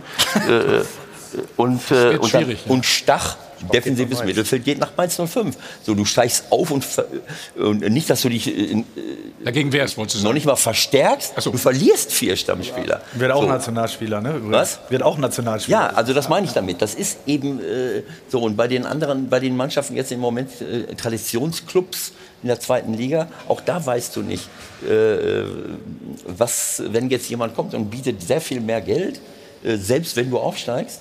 Äh, Aber interessant ist jetzt ja, weil die letzten drei Runden jetzt, weil jetzt geht es um welche, welche Charaktere hast du in der Mannschaft. Du hast gesehen, gestern Schalke spielen zu Hause, ausverkauftes Haus. Wenn die gewinnen, dann sieht es so gut aus. Und dann verlieren die 4-1. Also jetzt, jetzt siehst du, letztes Spiel ist Nürnberg-Schalke. Also wer, da kann die Helden. Also jetzt muss man schauen, welche Charaktere die haben. Und ich habe gestern die letzten 20 Minuten von den Darmstädter gesehen in, in St. Pauli. Also wie die gekämpft haben. Der, der Torwart war schon fünf Minuten in der, in der 16er von, von äh, oben. Und du siehst jetzt, jetzt kommt es drauf. Wer, Wer hat hat diese gekämpft? Darmstadt oder wir? Nein, der Torwart von St. Pauli war Aha. vorne fünf Minuten. Ja, aber wirklich, wirklich gekämpft. Ob, ob das richtig war, der Ergebnis, ich habe das ganze Spiel nicht gesehen. Aber trotzdem, jetzt kommt es darauf, wer halt diese Charaktere in die Mannschaft. Das Gute ist ja, die Top 5 oder 6 haben es alle in der eigenen Hand. Also gibt es auch keine Entschuldigung. Weil du hast gerade gesagt, es wäre natür- natürlich schön, wenn wir sechs Punkte Vorsprung hätten. Nein, aber ihr habt das ja alle selber in der Hand. Ja, HSV hat es zum Beispiel nicht in der Hand, weil sie einen Rückstand haben. Die müssen die drei Spiele gewinnen. Ja, ja. Äh, aber wenn sie neun haben und die anderen spielen gegeneinander, dann, dann geht das doch wieder. Klar, aber in der eigenen Hand haben heißt ja, wenn ich jetzt gewinne. Genau. Äh, äh, wer hat das? Äh, Füllkrug hat das, glaube ich, gestern äh, gesagt. Ne? Äh, äh, naja, wir sind jetzt Erster. Äh, wie sieht es mit dem Aufstieg aus? Wie sieht es wie sieht's mit dem Aufstieg aus? Dann hat er gesagt, naja, wenn wir jetzt die nächsten drei Spiele gewinnen, Okay, ja. dann kann sich das jeder ausrechnen, dass wir eine gute Chance haben. Wieso? Das fand ich sehr schön. Äh, Also das meine ich damit, in der eigenen Hand haben. äh, Klar, es gibt immer Spiele untereinander und manche haben halt direkte Duelle und andere eben nicht. Werder hat keine äh, äh, Duelle gegen jemanden jetzt noch, der, der oben steht. Das war es jetzt erstmal. Also die Prognose ist auf jeden Fall, es bleibt bis zum letzten Spieltag, glaube ich, sehr, sehr eng und, und sehr, sehr spannend in der wunderbaren zweiten Liga. Gleich müssen wir noch über die Eintracht reden. Natürlich, möglicherweise gibt es ein deutsches Finale in der Europa League. Also Leipzig muss ran und die Eintracht aus Frankfurt, die so grandios in Barcelona gespielt hat. Sie haben nochmal die Chance, zwei E-Bikes zu gewinnen und 1000 Euro. Ah, nee, jetzt, jetzt gibt es ein Mitsubishi. Gut, habe ich mich vertan. Also machen Sie mit. Bis gleich. Werbung Anfang. Werbung Ende. So, da sind wir wieder live aus dem Hilton Hotel am Münchner Flughafen. Stahlberg. Doppelpass. Internationaler Fußball in dieser Woche. Übrigens hat Hassan Salihamidzic hat gerade gesagt, ne? Ja, Salihamidzic bleibt. hat beim Konkurrenzsender hat er gesagt, Haaland. Gibt es nicht Konkurrenz? Gibt es jetzt Konkurrenz? Ja, ja, genau. I. Eh, Okay. okay, du hast andere Informationen. Jana, bitte. Der Formcheck der Champions wird präsentiert von Unibet. By Players for Players.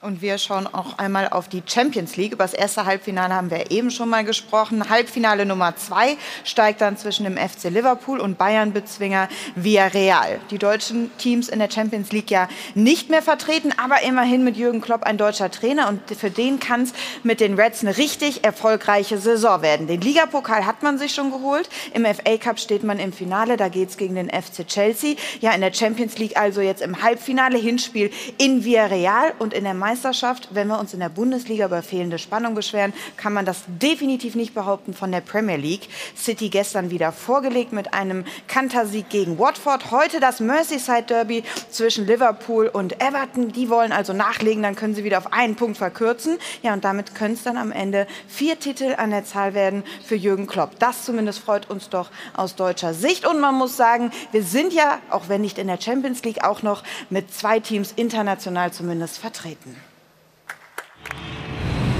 Der Formcheck der Champions wurde präsentiert von Unibet. By Players for Players. Was heißt denn das, Ewald, wenn du so machst? Naja, dann ist immer noch nicht alles in Ordnung, habe ich ja eben gesagt. Nein, ich freue mich auch äh, über die, über die, über die Euroleague. Äh, das, was Frankfurt da, da gemacht hat, äh, überragend. Auch Leipzig. Äh, die sind Also ich finde auch, wir sollten uns mal darüber freuen. Ja, ich freue mich wahnsinnig darüber. Gewinnt mal kein Spanier die, die Europa? League vielleicht? Es gewinnt mal kein Spanier die Europa League, sondern... Aber war überhaupt schon mal was in Ordnung so? Es war Ja, schon vieles schon- in Ordnung. Das ist nicht richtig, das, was du sagst. Nein, aber wir können doch mal Leipzig oder Eintracht Frankfurt mal wirklich. Frankfurt übrigens die einzige Mannschaft auch in der Vergangenheit, die uns international wirklich herausragend in der Euroleague vertreten haben. Ja. Da kann man doch stolz drauf sein, meiner Meinung nach. Ja, die, Nein, nein, habe ich, ge Also- Stefan, hab ich gesagt, dass ich da nicht aber stolz du siehst bin. immer so, du siehst so alles so dunkel und so. Nein, das Ja, stimmt. Weißt du, da habe ich ein Problem mit, ehrlich. Nein, Ja. das stimmt nicht, Stefan. Doch, Ich- ich es hab- stimmt, ich weil habe- das kommt so rüber von Anfang Ja, an der weil du, Sendung mich, bis du, hörst durchgehend ja bis nicht viel, du hörst ja nicht viel, was ich sage. Ich habe ich hab auch einen Podcast. Natürlich. Wo ich, wir haben du mit- redest von Respekt. Das, Ja. das hat auch nicht äh, wirklich was mit Respekt Ich habe zu tun. was- Natürlich höre ich zu, wenn du redest. Stefan, Nur du bitte. siehst so viel dunkel und das ist so. Die nachfolgenden Sendungen verschieben sich um ein paar Nein. Minuten, kann ich Ihnen jetzt schon sagen. Wir haben zum Beispiel in der letzten Woche mit Markus Krösche gesprochen und Ja. ich, hab, ich bin stolz auf die Frankfurter. Ja, wir haben das genau. wunderbar Das ist gefeiert. schön, dass du das jetzt sagst. Bravo. Ja, was soll Ja, das? nein, denn? ehrlich. Ja, nein. Ich habe doch nicht von, von Frankfurt und Leipzig gesprochen. Ich habe nur äh, gesagt, wenn wir jetzt mal zwei Mannschaften in der, äh, in, Mhm. im Halbfinale haben, da können wir uns wahnsinnig drüber freuen. Genau. Ich habe aber gere- geredet von den letzten fünf, sechs, sieben Jahren, dass die Entwicklung bei uns im Fußball nicht in Ordnung ist. Ja, aber du hast ja ganz vorhin, und ich höre dir sehr wohl zu, gesagt, man kann das Rad nicht mehr zurückdrehen. Ja, aber man muss. Und dann muss drüber man das auch so nachdenken. an. Ja, Man muss auch darüber nachdenken, was man verändert, auch im, im Rest der Gesellschaft. Das ist doch so, Stefan. Ah, Norwegen, das ist Norwegen richtig. ist, ein Friedennation. Ich, ich, ich gehe da, äh, dazwischen. Sag du noch ich schnell bin, was Ich bin nicht äh, neutral. Ich bin sehr, sehr stolz, was Eintracht Frankfurt gemacht haben. Ja. Und ich finde das auch. Na, ich finde das auch für den deutschen Fußball, was Eintracht Frankfurt nicht nur auf dem Platz in Camp Nou gegen ein Ja. super, ein, ein entwickelndes äh, Barcelona-Mannschaft gemacht hat, aber auch was die Fans gemacht haben. Das war 30 bis 35.000 Leute in Barcelona. Ich nicht, weil ich war in Urlaub und eingeladen, aber trotzdem. Ich war da, ich war ja, da. du warst, du warst da und du hast es gesehen. Diese Werbung, dass die Eintracht-Fans und Eintracht gemacht haben in Spanien, das ist überall im ganzen Fußballwelt, ist klasse, klasse, klasse. Aber du bist in London dabei, ne? Ich bin in London am Donnerstag, du auch. Ne, weiß ich noch nicht. Musst du, musst du arbeiten oder? Arbeiten, ja. Ja? Aber mit Ja, was Freude. man Arbeit mit nennt, Freude. so, ne, bei so einem Spiel. Ja, ja. mit So, Freude. Jana, du hast noch Geld eingesammelt zum Schluss der Sendung? Ja, ich sorge jetzt auch noch mal für gute Laune hier Ja, auf los. den letzten Metern, weil hier das kann man nur positiv sehen. Phrasenschwein wird gefüttert von unserem Publikum, namentlich von Helmut und Scholle, von Uwe Klär, von der alten Garde BVB, die hat äh, sich an der Bar positioniert, von Reinhold Ackermann und Marc Milius und vom Freundeskreis Nordkurve aus Salzgitterbach. Die sitzt mir hier im Rücken. Vielen Dank, danke. Über 100 Euro sind zusammengekommen.